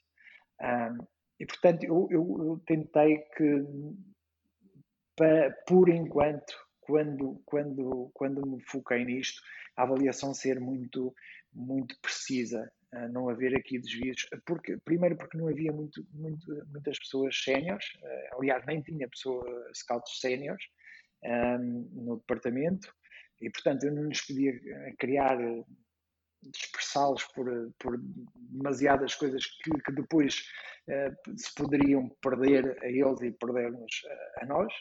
Um, e, portanto, nós trabalhamos basicamente em dois vetores muito simples. Uh, um que é o rendimento e o outro, o outro vetor que é o potencial. Dentro, dentro desses uh, vetores, nós pomos três níveis uh, eu fui muito, muito claro para ele. Há três níveis. Uh, interessa, é um jogador que, que, que claramente é um, é um jogador que, que, vai ter um rendimento que chega ao Braga e vai ser, vai ser titular. É um jogador que nós temos que ter cuidado, que temos que acompanhar, que temos que estar uh, muito atentos, porque é um jogador que, que tem um rendimento Braga, não sabemos se, se, se vai ser um elemento preponderante, mas que tem rendimento e, que, que, e depois os outros jogadores que não, que não nos uh, não interessa, que não, não nos perspectiva, não, não lhe uh, vemos rendimento para jogar no Braga. Uh, isso no que refere ao, ao, à questão ao vetor do rendimento. No vetor do, do potencial, exatamente a mesma coisa. E é, e é, com esses dois vetores que nós trabalhamos. Vou-lhe dar um exemplo. Um jogador como, como Biancotto, que eu referi há pouco, e para não falar em mais nenhum. Uh, era um jogador claramente que nós uh, o, tínhamos referenciado uh, ao vivo no, no, no Mundial Sub-17. Era um jogador com potencial altíssimo e que foi, por ser um jogador de potencial altíssimo, sendo acompanhado. Foi seguido em Espanha na segunda divisão. Detectamos-lhe rendimento que poderia ser rendimento Braga. Ou seja, ficou num segundo patamar de rendimento e com um potencial máximo. Ah, isso fez-nos a que fosse um jogador a ser considerado para aquilo que nós precisávamos, que era um, um lateral direito com um grande pendor ofensivo, capacidade de chegar, de, de, de, de sair com bola controlada. Quando essa questão foi colocada, nós avançamos com, entre outros nomes, o Ian Couto. E depois aquilo que nós falamos no início da nossa conversa que é quando esse nome saiu do departamento, num trabalho que, quanto a mim, foi bem feito, houve a capacidade, neste caso, do treinador, Carlos Carvalhal, e do presidente, António Salvador, de dizer: não, é, vamos apostar neste miúdo. Ah, mas é um miúdo que tem 19 anos. Não, mas ele tem, vamos apostar nele. Vocês dizem gostam, pá, a gente viu gosto e apostou-se. No... Ou seja, é todo o percurso do trabalho que foi concluído de forma positiva para dar o resultado que deu. Uh, se calhar vamos fazer o mesmo trabalho de forma, de forma uh, positivo a todos e o resultado vai ser outro, porque isso é futebol. Claro. Isso acontece. E, e muitas vezes as pessoas esquecem-se de que estamos a falar de pessoas, estamos a falar de contexto, de circunstâncias, que, que não é uma questão, não é uma máquina que está, está a vir, que não, há, que não há aqui outros contextos. Há muitos contextos que podem levar para um lado, levar para o outro, e portanto essa, esse trabalho nunca pode fugir de, dessas circunstâncias. No fundo, Paulo, a, a organização seria uh, naquilo que vocês chamam de jogadores R1, não é? Rendimento 1, nível 1. R1 que seria. Sim, o rendimento, o rendimento máximo. Um rendimento de um, de um jogador, uh, um R1 será um jogador de. de falar de, de, um jogador que chega uh, Para ao ser Braga, titular. que clar, claramente é um titular pela, por aquilo que nós vimos, por aquilo que já demonstrou, pelo, por aquilo que tem sido o seu percurso, uh, vai, pelo contexto de onde vem, uh, vai chegar ao Braga e claramente vai ser um jogador titular. Um R2 será um jogador que, que é um jogador que tem qualidade para estar no plantel do Braga, mas uh, por, que pode condicionar, que nos pode colocar a nós alguma dúvida. Vamos imaginar que vamos buscar um jogador à Colômbia, por exemplo é um jogador que achamos que tem uma, uma qualidade extraordinária, que é um jogador com, com imensas virtudes, tem tudo e mais alguma coisa. Mas o próprio contexto de onde vem nos vai dizer, bom, mas do contexto dele chega cá e no nosso contexto, na nossa realidade, naquilo que é a nossa exigência, ele vai de imediato render. Uh, e se calhar vamos ter que, não, é um R2, é um jogador mas se calhar, paralelamente, na avaliação está um potencial brutal de P1, por exemplo. Uh, e, e, portanto, uh, isso permite-nos uh, ir, ir escolhendo aquele, aquele perfil, aquele jogador, aquele, aquele, aquelas, aquela avaliação que nós pretendemos no final. E basicamente é isso. Isso terá sido o caso do Ian Couto, não é? Porque se não me engano disse que era, foi dado como claramente. R2, mas provavelmente R2, P1, P1, P1 claramente, claro. E, e, há e muito por... tempo. Já, já a seguirem há muito tempo, era o que estava Sim, a dizer. Exatamente, exatamente. E depois ainda há um que é R3, que é sem interesse ou que deixa mesmo muitas dúvidas, não é? Pode acontecer. Jogadores, jogadores que por, por eh, também várias, várias razões nos levam a, a chegar à conclusão que é, é um jogador que não se adequa para o contexto Braga. Um, um jogador R3, vamos imaginar uh, um jogador bom, tem qualidade, não é? daqueles jogadores que, que, que, eu costumo dizer, os jogadores, aqueles jogadores não têm qualidade são aqueles jogadores que assassinam a bola em legítima defesa, né? portanto, esses aí não, não, há nada a fazer. Uh, mas até um jogador por, uh, que tem alguma coisa que pode ser interessante, mas pelo histórico de lesões, por, por um, aquilo que, que, os brasileiros gostam muito de dizer que é o extracampo, né? aquilo que é um jogador com, algum, com alguns problemas fora daquilo, da realidade do, do treino e do trabalho, nos levam a concluir eu não aconselhava este jogador e, claramente é um jogador que não interessa, é um jogador R3, é um jogador que para já não vamos não vamos mexer. Quando muito podemos fazer essa avaliação R3 e, e colocar uh, acompanhar e o jogador uh, cicli, ciclicamente nos vai aparecendo o nome para ir ver como é que está o jogador e esse tipo de, certo, certo. de, de dinâmicas de trabalho. Isto sobre a avaliação dos jogadores, e agora também acho que era interessante ouvirmos-lo sobre a catalogação que fizeram dos, dos mercados e, e exemplificando com, com os vários mercados desse, de cada tipo. Eh, sim, é, é, foi uma forma, é uma forma que nós encontramos, uh, dada aquilo que são os nossos meios humanos, a nossa capacidade de, de abrangência de, dos vários mercados e daquilo que é um, a predisposição do, do Braga posicionado no mercado. Uh, há claramente mercados de extrema importância para nós, a Liga, a Liga Portuguesa, a Primeira Liga, a Segunda Liga, a Segunda Liga Espanhola, outros mercados uh, uh, que é só olhar e ver onde é que o Braga têm ido buscar jogadores são aqueles mercados de máxima importância que nós seguimos e que, e que vemos todos os jogos uh, que seguimos com grande assiduidade. Depois há. Poderíamos, há. Eh, desculpe interrompê-lo, Paulo. Poderíamos falar também, por exemplo, de uma segunda, a segunda Liga Francesa ou, por exemplo, do Brasil também, os campeonatos brasileiros? Sim, sim eventualmente, eventualmente, eventualmente. Depende muito do, do, do, do daquilo que é o contexto de Braga. Se, se formos para outro clube, serão outros mercados, eh, obviamente. Para nós, eh, sim, esses mercados que referiu são, são de extrema importância. Uh, depois temos aqueles mercados intermédios que nós tentamos seguir uh, o que é a atividade do, de, das ligas profissionais. Um, não vemos uh, exaustivamente todos os jogos, mas uh, tentamos seguir. E depois há aqueles mercados, claramente, que, que, que não são prioritários, nomeadamente os Big Five, né, obviamente, e mercados ultra periféricos, que, quer dizer, vão aparecer jogadores na Austrália, sem dúvida que vão. Uh, na Indonésia, claramente vão acontecer.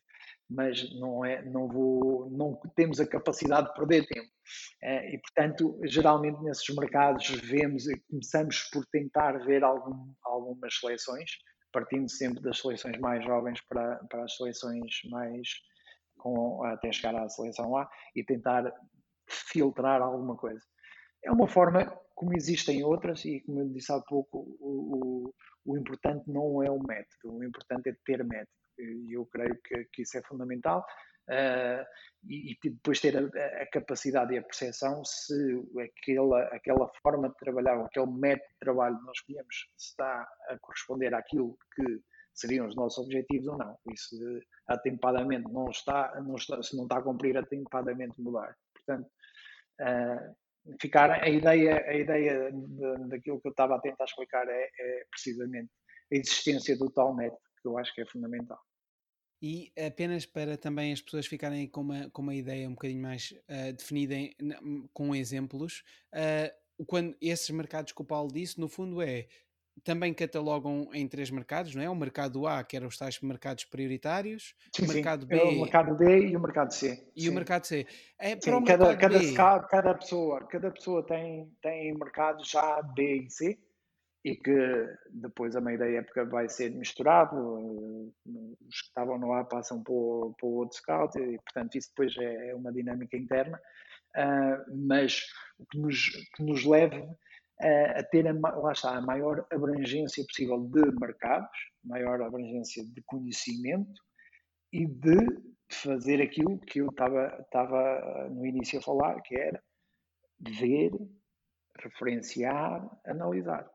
E, portanto, uh, para conseguirmos chegar em tempo útil, ter essa, essa, essas três etapas entre paredes do gabinete, fundamentais, que nos leve a uma avaliação e dessa avaliação sair uh, uh, algo para ajudar, ajudar numa decisão. E dentro, deste, de, dentro desses mercados B, eh, falamos, por exemplo, de Bélgica, Holanda, assim, campeonatos que se calhar exemplo, o Braga, sim. O Braga não normalmente não vai tanto, mas também são importantes acompanhar, não é? Por Sérvia. Exemplo, sim, são, são mercados, sim, Suíça, são mercados uh, muito também eh, com, com, com importância para nós um, e que tentamos ter o, o conhecimento o máximo possível, sim. E diga-me uma coisa, Paulo, em relação a esses processos internos que referia, essas dinâmicas, depois como é que funciona a nível de, uh, uma vez feito então uh, a identificação, a reportada a identificação dos atletas com talento, como é que é feito depois o trabalho a nível de, porque no fundo temos identificação, uh, vá, digamos, com a catalogação e depois como é que é feito a nível de o Braga acabar por definir as suas equipas sombra uh, antes de poder tomar uma decisão. O processo até aí, como é que, como é que o Braga faz? Bom, uh, todo, todo, juntando todo o trabalho que se foi feito, isso vai nos levar a, uma, a uma avaliação daquilo que temos, ou seja, daquilo que nos interessa, daquilo que não nos interessa o que nos interessa é isto, isto interessa-nos. Bom, então vamos pegar nisto e vamos aqui fazer a avaliação, que é aquele pontinho final que eu disse, né, do trabalho dentro de paredes. E a avaliação diz assim: Ah, eu gostei muito deste jogador, Ok, então vamos tentar ver quem é o, quem é o agente, quem é o, quais são as condições, como é que ele, como é que está com o contrato, como é o contrato e tal. é impossível, não vai ser possível. Por, por, constrangimentos financeiros, ou porque já assinou por outro clube, ou porque renovou e não quer sair. E desse trabalho vão sair aqueles que, se, que são plausíveis, que são, que são é, possíveis para a, para a nossa realidade, por todas as circunstâncias. Né? uh, contratuais, financeiras, já não. Dessa, desses nomes que, que sobram e que, que continuam na nossa lista, nós vamos fazer equipa sombra. E a equipa sombra, mais uma vez, e eu, eu não me canso de dizer, uh, eu não gosto de nada muito estático. As equipas sombras são muito uh, flexíveis e vão mudando e mudam. E tirei este e mete aquele. Uh, para tirar um é porque tenho alguma razão para, para, para tirar, para meter outro também.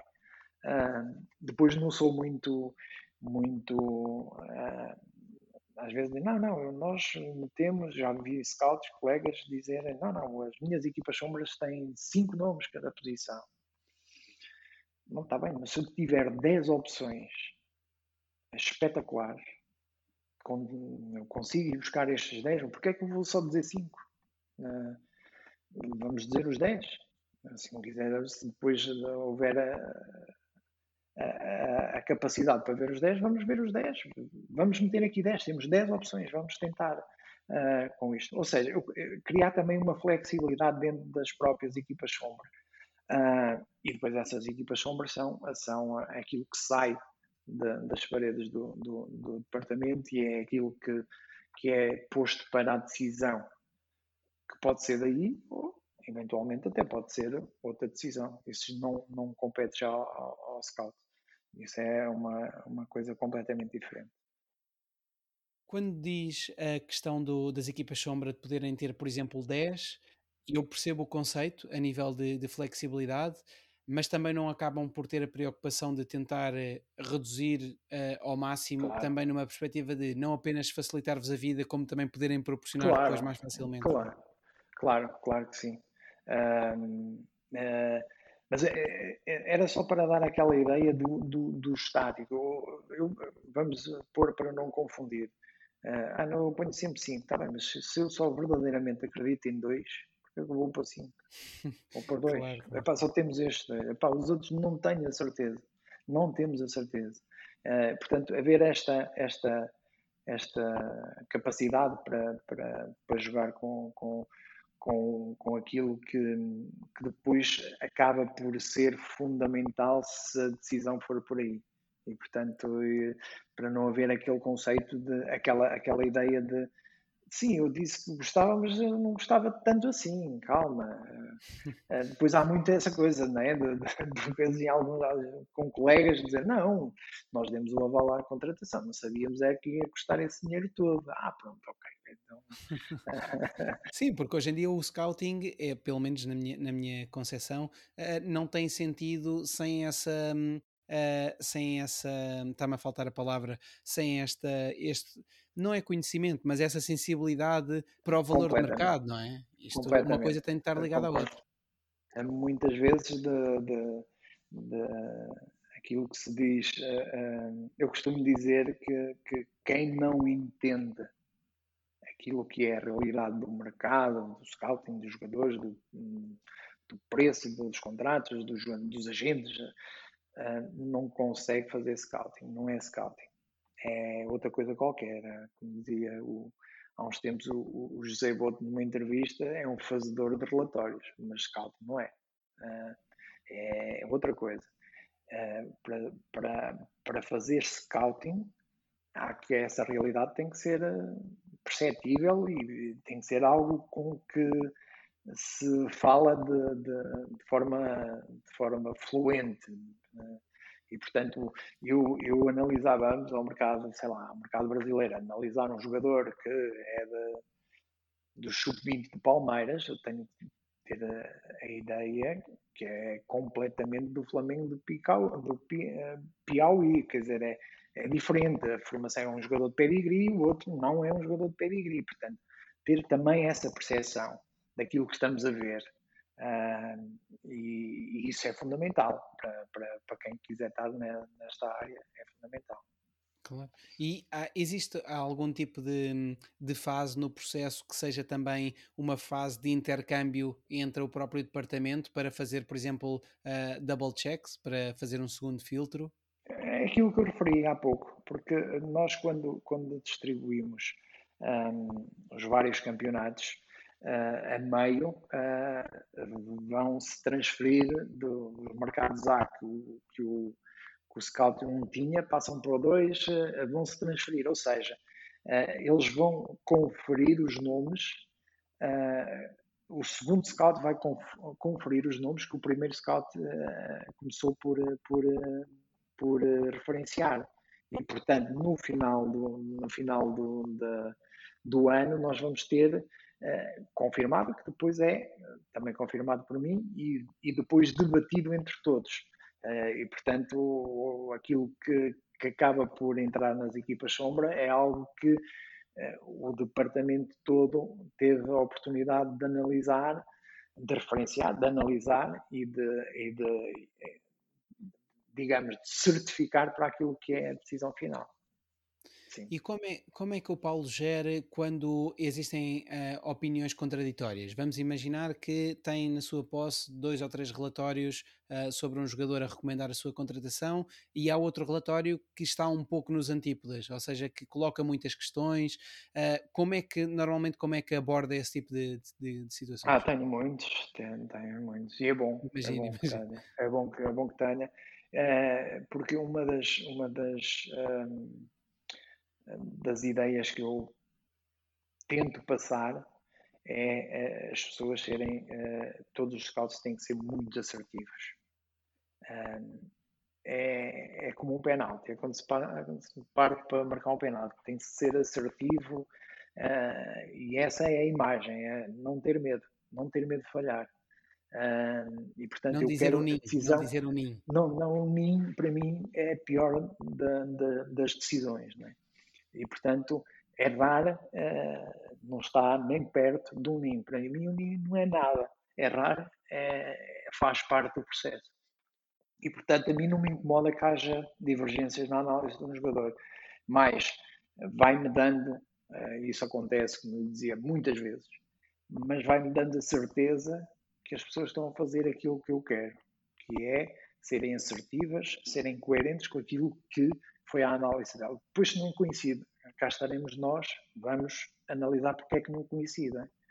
Uh, porque viu, viu jogos uh, distintos, uh, o enquadramento foi diferente. Vamos tentar perceber a causa porque é que, porque é que opiniões estão distintas. E, regra geral, chega-se àquilo que é a decisão acertada. Aquilo não é uma, ah, vamos arranjar aqui um consenso, não.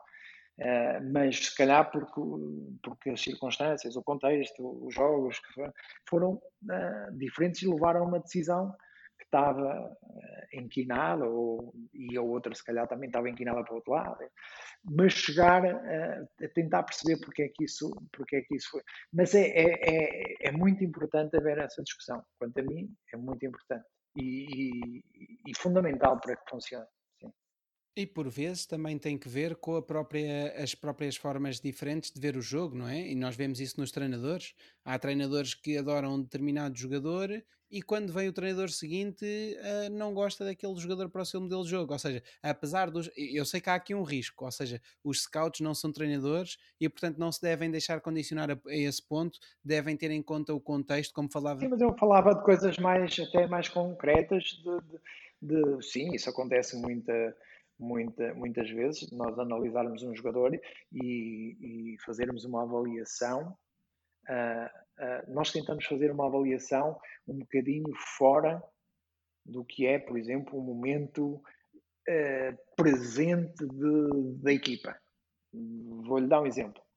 Nós tentamos ver, por exemplo, nós jogamos com dois médios, se nós virmos, tentarmos um jogador de qualidade, um médio, que, que tem muita qualidade, joga bem, tem, tem qualidade para jogar no Braga, mas num meio campo a três, não é? nós não vamos dizer, não lhe vamos dar um R3, não tem qualidade para o Braga. Mas vai ficar assinalado que ele só joga com meio campo a 3. Não tem a capacidade para jogar no meio campo a 2.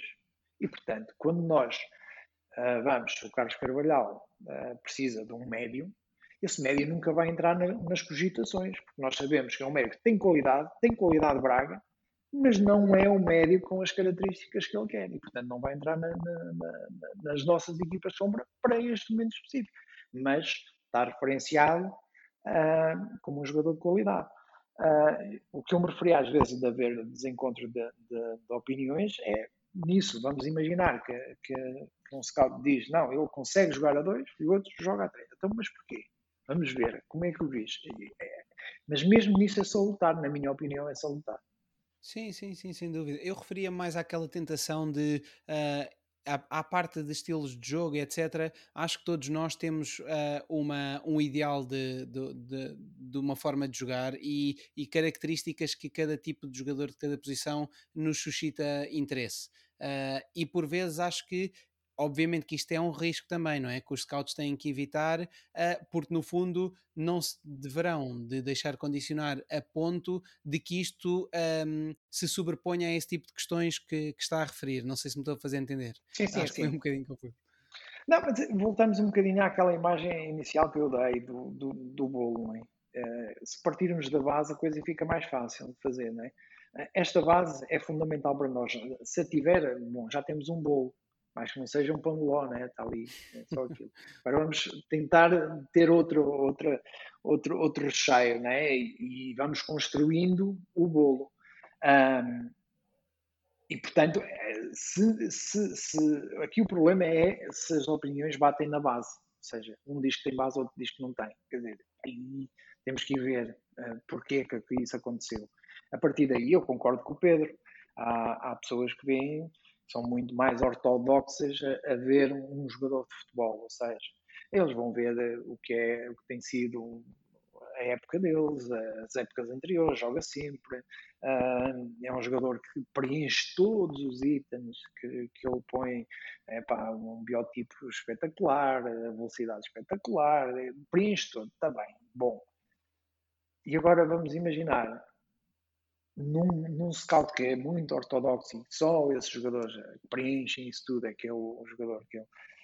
Se há um jogador, vamos imaginar, super rápido, super rápido, que consegue, consegue eh, alguma coisa diferente pela sua rapidez, se calhar um scout mais liberal, entre aspas, vai dizer: não, pá, ele não tem muita coisa, mas é muito rápido.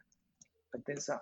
E portanto, vamos tentar aqui vamos a, a, ver se é aproveitável pela sua rapidez fora do normal.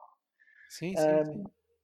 É uma forma, é uma depende muito de pessoa para pessoa, mas eu acho que depois o fundamental também é aquela ideia de equipa, de sair de equipa para da equipa de scouting para, para, para depois para, para a decisão. E em que momentos é que o próprio Paulo uh, participa no processo de observação e como é que decide dividir o tempo entre observações ao vivo, in loco, e observações por vídeo? Bom, uh, tem sido o, o, os últimos tempos não foram uh, propriamente muito muito meios connosco. No caso da pandemia, mudou muito das dinâmicas que, que, que neste, neste momento já estariam implementadas, não podíamos viajar, não podíamos ver jogos. Uh, eu próprio, uh, com a pandemia, quer dizer, acabei por seguir mais os nossos jogos e uh, jogos aqui em casa, jogos fora. Perdemos aqui um bocadinho aquela dinâmica de, de, de estar mais no terreno. eu tento, tento estar muito atento ao trabalho que todos os scouts fazem. Tento estar tento fazer uma, uma pós-avaliação àquilo que, que, que, eles avaliam para ir tendo uma ideia daquilo que está a fazer e, e perco muito tempo nisso, perco, entre aspas, uh, gasto muito do meu tempo nisso um, e também ir-me uh, atualizando constantemente relativamente àquilo que depois eu vou precisar. A outra informação que é as condições do jogador, o contrato do jogador, o salário do jogador, como é que se pode fazer, como é que não se pode fazer, se há interesse do jogador, se há interesse do agente, uh, se é um jogador que vai estar no mercado, se não é. Eu tento um, aproveitar também, ir, ir constantemente atualizando-me para isso. Um exemplo prático, uh, hoje, por exemplo, há pouco estava e na base de dados uh, surgiram 4, 5 nomes de jogadores realmente interessantes e que, pelo aquilo que foi do, das duas pessoas que viram jogadores, jogadores que podem ser uh, importantes para nós. E, portanto, a, a, minha tarde acabou por ser um bocadinho a tentar perceber a situação de cada um deles, uh, como, é que, como é que está, mas vai ser transferido este defesa, vai, vai, ficar, vai ficar no clube, uh, esse tipo de coisas que levam tempo e, e, e, consomem um bocadinho do nosso tempo, mas é, é um bocadinho aquilo que, que eu tento fazer. Pois. Acaba por também, de certa forma, em termos práticos e olhando só para a equipa, por se focar mais também numa área que se calhar uh, o resto da equipa está mais focado numa, uh, nas viagens, na observação e se calhar também o Paulo acaba por não apenas gerindo a equipa, mas também focar-se mais em algo que a equipa está a necessitar noutras vertentes, não? Sim, claro, sim. Eu, eu tento que eles, que, que, que, todos nós estejamos cientes daquilo que, que, são as dinâmicas do próprio, do próprio mercado, da, da, das condições, dos jogadores que são, que são possíveis, dos que são impossíveis, daqueles que, onde podemos chegar, onde não podemos chegar. Uh, tento que toda a gente tenha uma ideia muito clara sobre isso, porque senão, é como disse, não, não são scouts, são outra coisa qualquer atento que toda a gente, mas depois, eh, quer dizer, a informação, eu tenho que ter assim a informação e confirmá-la e, e tê-la presente e, e tê-la estabelecida comigo, uh, comigo, naquilo que depois é uh, transmitir para, para a administração, para, para, para, neste caso para o presidente, para, para depois, caso, caso a decisão seja essa, haver desenvolvimentos e nós termos a capacidade de, é, para, para haver desenvolvimentos, são estes os trâmites que têm de seguir, está aqui e, e seguir com o processo. E, portanto, um, mas, mas toda a gente está dentro do, do processo, não, não, há. Não há, não quero ninguém desligado dessa parte também, de, dessa percepção daquilo que é o mercado. Comigo não faz grande sentido aquela, aquela personagem que eu lhe estava a dizer do, do fazedor de, de, relatórios, para mim não, não, não, faz grande sentido. Há pouco falávamos do Brasil como um dos mercados uh, prioritários, um dos mercados A para o Braga. Representará ainda assim uh, a possibilidade de os clubes brasileiros adotarem agora o modelo das SAF, das Sociedades Anónimas de Futebol, o abandono da Série A do Campeonato Brasileiro como um mercado prioritário? Dizer, para o Braga já, já, já não é fácil, né? Uh, para aquilo que é a nossa realidade. Uh, nos últimos anos, uh, os clubes brasileiros pagam salários pagam salários significativos e, portanto, para nós já era um, algo, algo complicado. Relativamente a este novo modelo uh, que, está a ser implementado no Brasil, eu creio que, sobretudo, vai ser positivo muito para, para o futebol brasileiro. Não tenho grandes dúvidas quanto a isso. Uh, primeiro, porque vai, vai, vai necessariamente trazer uma gestão completamente diferente daquilo que é que, que nós estamos habituados aos clubes brasileiros. Um, ah, porque há investimento privado, as pessoas põem dinheiro no negócio e, portanto, vão, vão ter muito cuidado nos atos de gestão que vão, fazer. Isso foi muito notório. Uh, basta estar atento desde que a Red Bull está com, com, com, com Bragantino. No, no, Bragantino. Dizer, é, a gestão é completamente diferente de todos os outros clubes. Uh, bastou uh, uma marca como a Red Bull estar, estar presente na, na, no clube. Uh, eu acho que isso vai estender a todos os outros clubes, aqueles clubes que, que, que, vão optar por esse, por esse modelo. Internamente, uma melhoria, não tenho dúvida, na, em toda a gestão.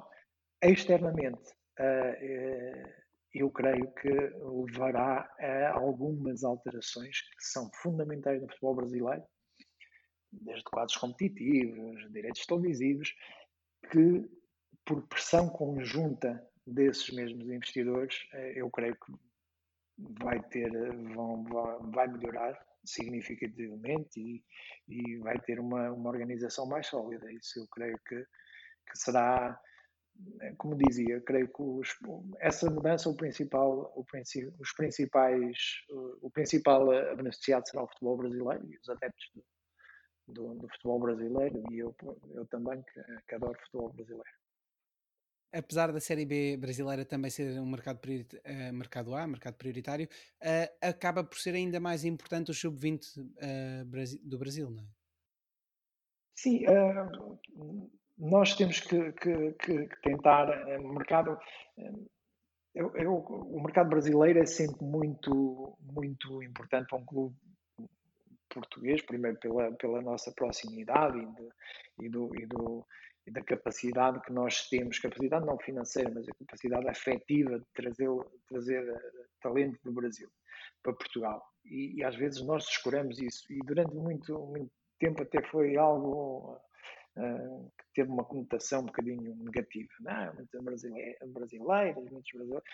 Uh, não, eu acho que nós devemos fortalecer essa nossa proximidade uh, que outros países gostariam de ter e que não têm. Eu vou dar um exemplo, por exemplo, de, de, daquilo que é a França com a proximidade do mercado africano uh, francófono e que eles beneficiam muito com e que nós nos tentamos, quer dizer, mas aquela, aquela, aquela proximidade uh, afetiva com, com, o Senegal, com, com, com, os Camarões, uh, quer dizer, leva a que uh, eles beneficiem com isso, como nós beneficiamos com, com, com, com o mercado brasileiro. E, portanto, eh, nós temos o, o, que o mais cedo possível tentar encontrar talento. E encontrar talento no, no, no mercado como o brasileiro, que é monstruoso. É monstruoso. Eh, é, é algo fundamental para qualquer clube português, na minha ótica. Na minha ótica, eh, que queira ter talento uh, para, para, para, para depois potencializar cá, eu acho que, que terá que começar com, com, com, com os jogadores mais jovens possíveis. E isso Portugal tem feito muito, e o, Braga, mas não só o Braga, os três grandes também, o Estoril, tem jogadores de altíssima qualidade que vieram no Brasil. E depois temos exemplos históricos de, de jogadores de, de, top mundial que, que, que, acabaram por, por, por, por despontar em Portugal, o Pepe, o Deco, esses jogadores. É um mercado tão grande, tão grande que, que forçosamente toda a gente tem que estar atento e nós mais por essa efetividade que temos com, com o Brasil. E nós falamos de Série A e Série B, mas e estaduais, não é? Ou seja, aí é onde historicamente também têm surgido muitas oportunidades, mesmo para, para o campeonato português, conseguir ir a clubes que, não estando na Série A, uh, se destacam nos estaduais. No, sim, sim, sim, eu creio que sim. Sim, sim. É, quer dizer, o mercado é tão grande e tão forte no Brasil. Eu tinha um, um, um amigo meu que dizia: quem está no futebol e, e não conhece o que é o Brasil é a mesma coisa que trabalhar com diamantes e nunca ter ido a Antuérpia, quer dizer. o Brasil é o Brasil, é, é, sim, sim, é, sem dúvida.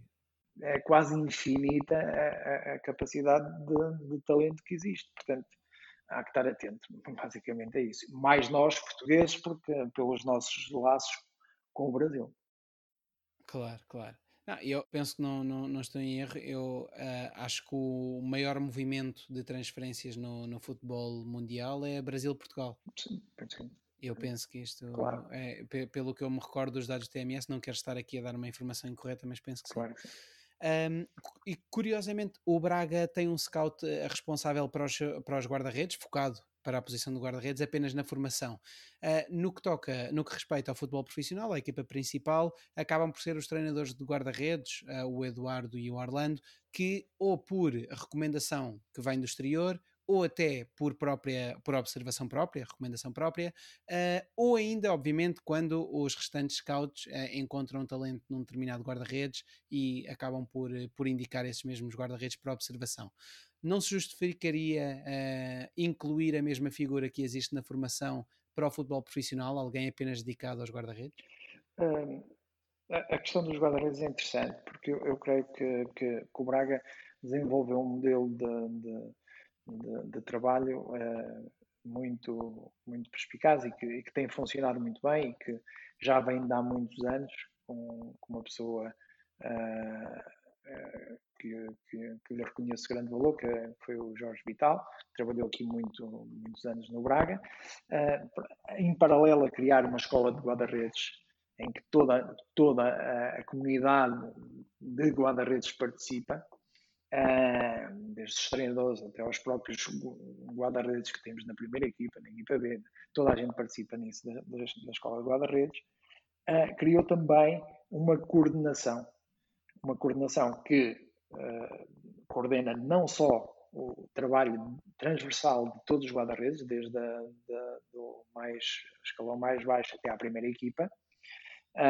tudo é coordenado por, por por, uh, pela pessoa, neste caso agora com, pelo Eduardo, uh, que, que, que, tem a responsabilidade não só técnica do trabalho das guarda-redes, como também no que se refere uh, à contratação de, de guarda-redes.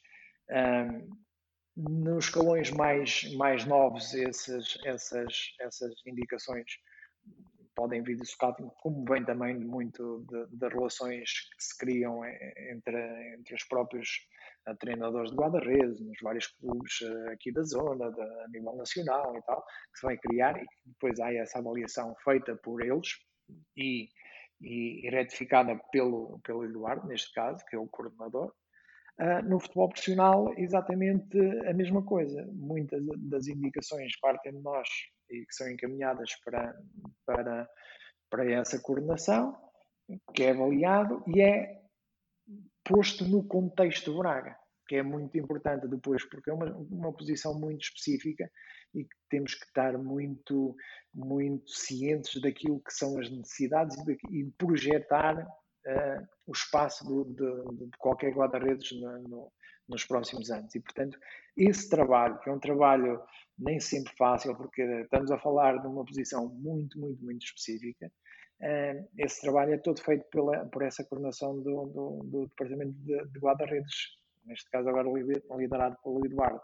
E, portanto, eu creio que é uma fórmula e que tem uma forma que funciona e que, que, que estamos agradados com ela até agora. Será que teria sentido, uh, seja na atualidade, seja no futuro, uh, criar uma divisão no departamento de scouting centrada na venda dos jogadores, ao invés de na sua compra? Porque nós, quando falamos de scouting, estamos sempre a pensar nos jogadores para comprar. Uh, por que não pensar também em criar uma, uma divisão em que, no fundo, é um scouting um bocadinho de estilos de jogo das outras equipas, onde é que os nossos jogadores que não nos interessam tanto poderiam ter cabimento?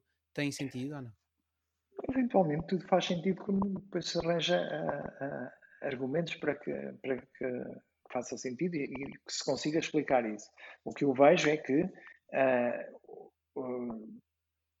a, venda, a, venda, a venda dos jogadores depende muito daquilo que é o posicionamento do clube no, para o próprio mercado, a imagem que o próprio clube passa para o próprio mercado, de da capacidade de promover jogando jogadores interessantes que, que, que estrategicamente sabemos que o mercado procura.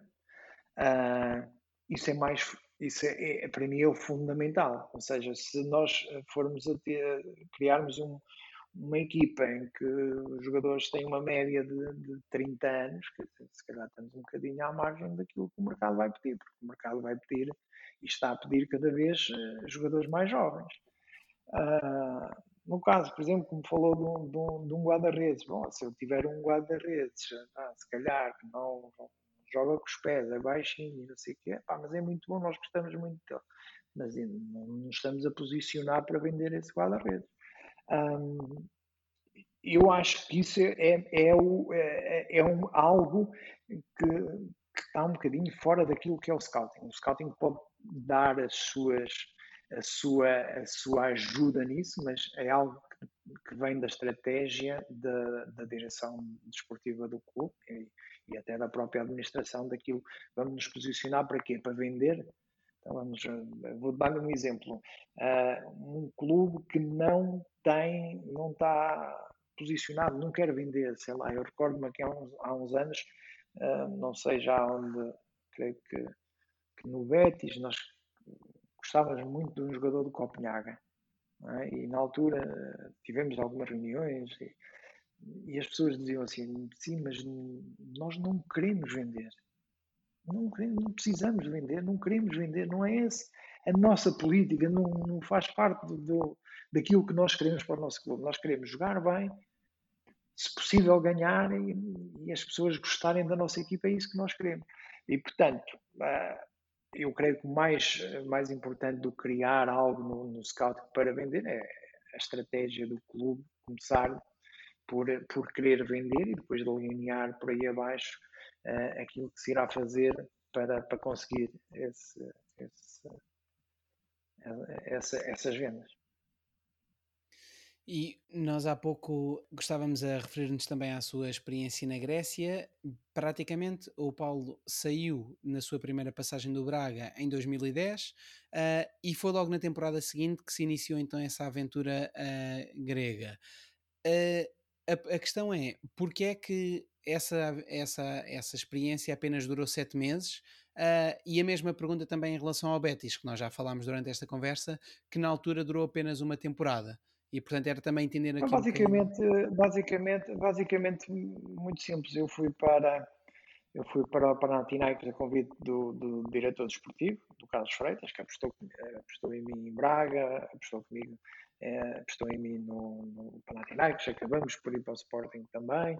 Uh, uma pessoa que, que se, se, há aquelas pessoas que dizem é o meu padrinho diz, ele é o meu padrinho no futebol, não é? porque Uh, no fundo é a pessoa que aposta, que apostou, que apostou em mim, que sempre teve confiança uh, ilimitada na, na, na, nas minhas capacidades e, e, acabei por sair porque ele saiu, por, por, porque veio embora e, eu, e acabei por vir também. E no Betis exatamente a mesma coisa. Eu fui com a convite do, do Eduardo Macia. O Eduardo Macia, a nossa, a nossa a nossa objetivo era manter o Betis em, em, condições muito muito difíceis financeiramente porque o clube vinha da segunda da segunda liga um, e era manter o Betis na primeira na primeira divisão. Acabamos a, por por conseguir ser décimos mas o Eduardo Macia decidiu não continuar no Betis e a equipa que eu que nós tínhamos formado acabou por por também não continuar basicamente por isso mas, mas duas experiências, como falamos há um bocado, diferentes, mas as duas, as duas boas experiências. E entre uma e outra, lá está, os uh, dois anos e duas temporadas, não é? Não, não, dois, duas temporadas sim, sim. e meia, mais ou menos, porque entrou, saiu sim, do Panathinaikos direto, não foi? Para, para o Sporting. Sim, sim, sim. Aí dispensa um bocadinho apresentações, não é? O Sporting, historicamente, em termos de scouting, uh, apresenta grandes resultados, mas houve alguma coisa que o tenha surpreendido nesse momento, ou como é que, daquilo que ficou dessa experiência? Um, o Sporting, eh, a experiência eh, para mim, pessoal, muito, muito boa, uh, de, uma, de uma estrutura de imensa qualidade, de imensa qualidade, de estrutura humana, uh, desde a academia ao, próprio profissional, num clube que vivia uh, em guerra constante, em que eu acho que não durante demasiados anos não conseguiu aproveitar aquilo que tinha, tanto de jogadores como da própria, da própria estrutura. Uh, e, e, e, foi pena porque, porque havia muita, como disse, muita matéria-prima. Eu, eu recordo-me eu recordo-me de chegar e relativamente ao scouting, em muitas dificuldades, não havia propriamente uh, um departamento de scouting do futebol profissional do Sporting em 2011.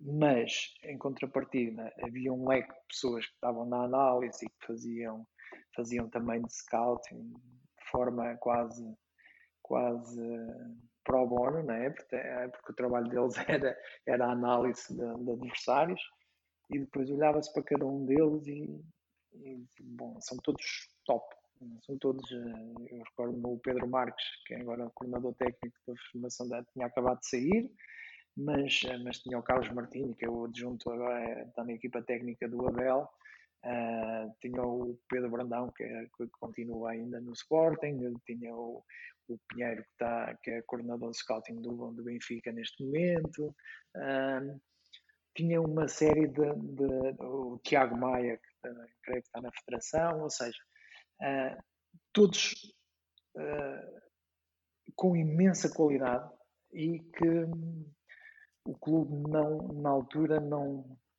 não conseguimos não conseguimos rentabilizar ao máximo.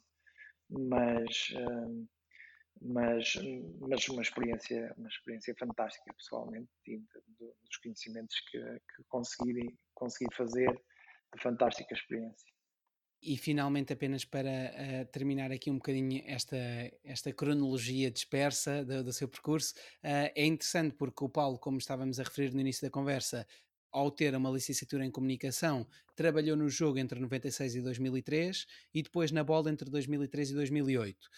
Para além desta experiência nos clubes, antes desta sua segunda passagem no Braga, ainda teve a experiência que falávamos também no início da conversa da Doyen, do Fundo de Investimento. E é interessantemente, o Paulo sempre disse que isso foi um tipo de trabalho bastante similar àquele que, que realizou nos clubes, porque no fundo encarava a sua função de scout para a Doyen na mesma perspectiva, ou seja, centrado na avaliação das, da valia dos jogadores que observava, seja na avaliação presente, seja na avaliação do seu potencial, não é? Foi um desafio, foi um desafio interessante, uh, foi um desafio interessante, um bocadinho uh, até para para experimentar algo diferente daquilo que, que tinha sido uh, as minhas, as minhas uh, aventuras uh, anteriores. E, e, gostei imenso, gostei imenso ver do outro lado o contacto com os clubes, na altura contactamos muito com, com Marselha, com outros clubes e, e, gostei de estar, gostei de fazer esse trabalho, gostei de, dos jogadores que que tinha que avaliar, como é que tinha que avaliar, gostei muito dessa, dessa parte. Uh, e pronto, e, e, e, acho que foi mais uma experiência que, que, que me enriqueceu e que, que, me deu alguma, alguma um bocadinho mais de bagagem na, naquela, naquela bagagem que eu vou tendo, né? porque os anos não perdoam e a gente vai, vai envelhecendo, portanto. E esse também, se calhar por, entre aspas, por defeito de formação, o Paulo chegou a, dar, a, prestar umas declarações no início deste ano uh, sobre o, o Rubén Amorim, também pelo facto de ter trabalhado já com ele, uh, e no fundo, na sua opinião, a, sua, a chave para o seu sucesso é o facto dele conseguir uh, criar uma mentalidade uh, uh, vencedora e, no fundo, congregar toda a gente em seu redor, jogadores, staff, administração, imprensa, e, portanto, no fundo, ao, ao fim e ao cabo, ele consegue fazê-lo através da sua excelente aptidão para comunicar eu sei que no Braga a escolha de treinador é muito solitária, uh, muito tomada pelo presidente António Salvador.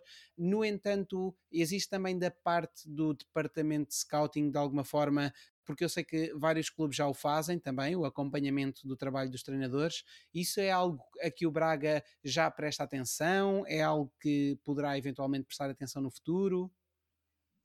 Não, uh, relativamente ao, ao, ao Rubens, uh, foi sim, é, foi um treinador que, que, a sua passagem aqui foi impactante. Mas como lhe disse no início, eh, eu pessoalmente e o, e o, Braga, e o Braga sobretudo tem tido a, a sorte da qualidade dos treinadores. Uh, o Abel com uma qualidade extraordinária, com outros atributos diferentes do Ruben, o, o Mr. Car Carlos Carvalhal, diferente dos outros dois, mas com atributos muito especiais fazem dele, uh, estamos a falar de, de, treinadores, na minha opinião, qualquer um deles de topo. Uh, e, portanto, quando me referi isso ao, ao, relativamente ao, ao Ruben, é, é, são, são condições inatas que ele tem específicas dessas, mas uh, o Abel terá outras e o, o Carlos Carvalhal tem outras, um, mas todos de, de, altíssimo, de altíssimo nível, e aliás o trabalho que todos eles fizeram aqui um, ah, mostram isso mesmo. Uh, relativamente à análise do, do, do, scouting dos treinadores, não, há, a capacidade de analisar um, o trabalho dos treinadores, isso há certamente, mas é como o Pedro dizia, um, no Braga especificamente, é, e já fora, o próprio Pedro a referir isso e é notório, é uma, é uma decisão muito solitária do, do, do presidente que até agora não se tem dado mal, porque se formos a ver os grandes nomes do, de treinadores, praticamente só José Mourinho é que não, é que não passou por, pelo Braga, todos os outros uh, estiveram, estiveram no Braga e, portanto, uh, não se tem dado mal com essa, com essa pressão de ter que decidir sozinho. Exatamente, exatamente. E uh, estamos mesmo a entrar na, na, reta final da nossa conversa. Uh, há pouco falávamos da questão da liberdade, uh, do quão positivo é dar liberdade aos scouts para poderem realizar o, o melhor trabalho. que outras um, não digo características, mas que outra forma de atuar uh, o Paulo aconselharia que sejam, na sua opinião, muito importantes para que se consiga criar um ambiente uh, harmonioso num departamento de scouting e que permitam então o melhor tipo de, de trabalho possível? Bom, primeiro, é essa capacidade de, de, de, trabalhar em equipa, de, pessoas uh, predispostas para, para para acreditar que aquilo que sairá do, do, do trabalho conjunto vai ser superior à soma de, trabalho individual de cada um. Isso é fundamental. Uh, acreditarmos na equipa toda, ou seja, acreditarmos em nós enquanto equipa e que não há, uh, como lhe disse há pouco, há pouco, eu sou muito anti-vedetas, não gosto de vedetas, mais então no futebol que olha, contemporâneos para decidir, havia dois, já estão a ficar um bocadinho. O Ronaldo e o Messi, esses decidem sozinhos. Todos os outros precisamos de, de, de, de alguém para, para, para ganhar jogos e, portanto, uh, acredito muito neste, neste trabalho de equipa, de resultado de equipa. E para isso é preciso que todos os elementos da equipa acreditem que isso é possível e que, e que, e que o trabalho de equipa uh, vai ser de facto superior à, à soma. Um, depois, capacidade de trabalho e, e, e, ter a consciência daquilo que é ser um scouting. O scouting não é um manga de alpaca que entra às nove e sai às cinco. Uh, é uma pessoa que tem que ser apaixonada por futebol, tem que estar predisposta para, para eu não diria sacrifícios, não é sacrifícios, mas para um modo de vida diferente e, e, e encarar a própria vida um, Uh, como alguém dizia, o futebol não é, não é, não é de vida ou de morte. O futebol é mais importante do que isso. Portanto, é um bocadinho. O futebol, não, de facto, não é de vida de morte, mas para nós é tudo e tem que se ter essa paixão. Uh, e quem não tiver essa paixão dificilmente consegue, consegue trabalhar e, e, estar, estar realizado naquilo que é o nosso dia a dia. Um dia a dia uh, imprevisível, um dia a dia com, com sempre aquela busca incessante de, de, de saber mais, essa, essa, essa capacidade que a pessoa tem que ter de nunca estar satisfeito com aquilo que já viu, que já conhece, que já sabe. E, portanto, eu gosto muito dessas características nas pessoas que, que trabalham comigo. Um, e felizmente tenho, tenho, tenho privado com muitas assim.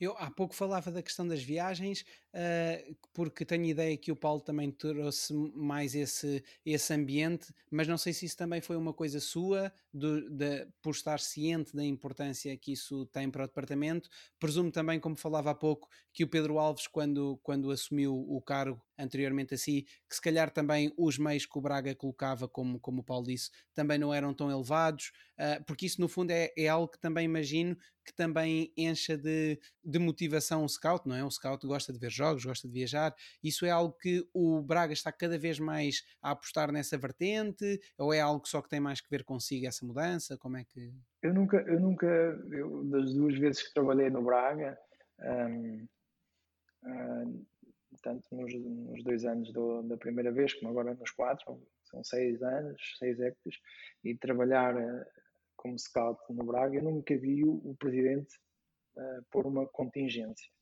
uh, naquilo que é trabalho. Ou seja, é preciso fazer isto. E ele meter, ah, não faças isso porque uh, temos esta contingência financeira. Não, nunca, nunca vi. Ou seja, isso houve sempre abertura total. Uh, aquela, uh, como presidente, é o primeiro a incentivar ao trabalho, é, a, a, fazer. É preciso ir, vai-se. Vai, vai é preciso ver ao vivo, temos que ir e vamos.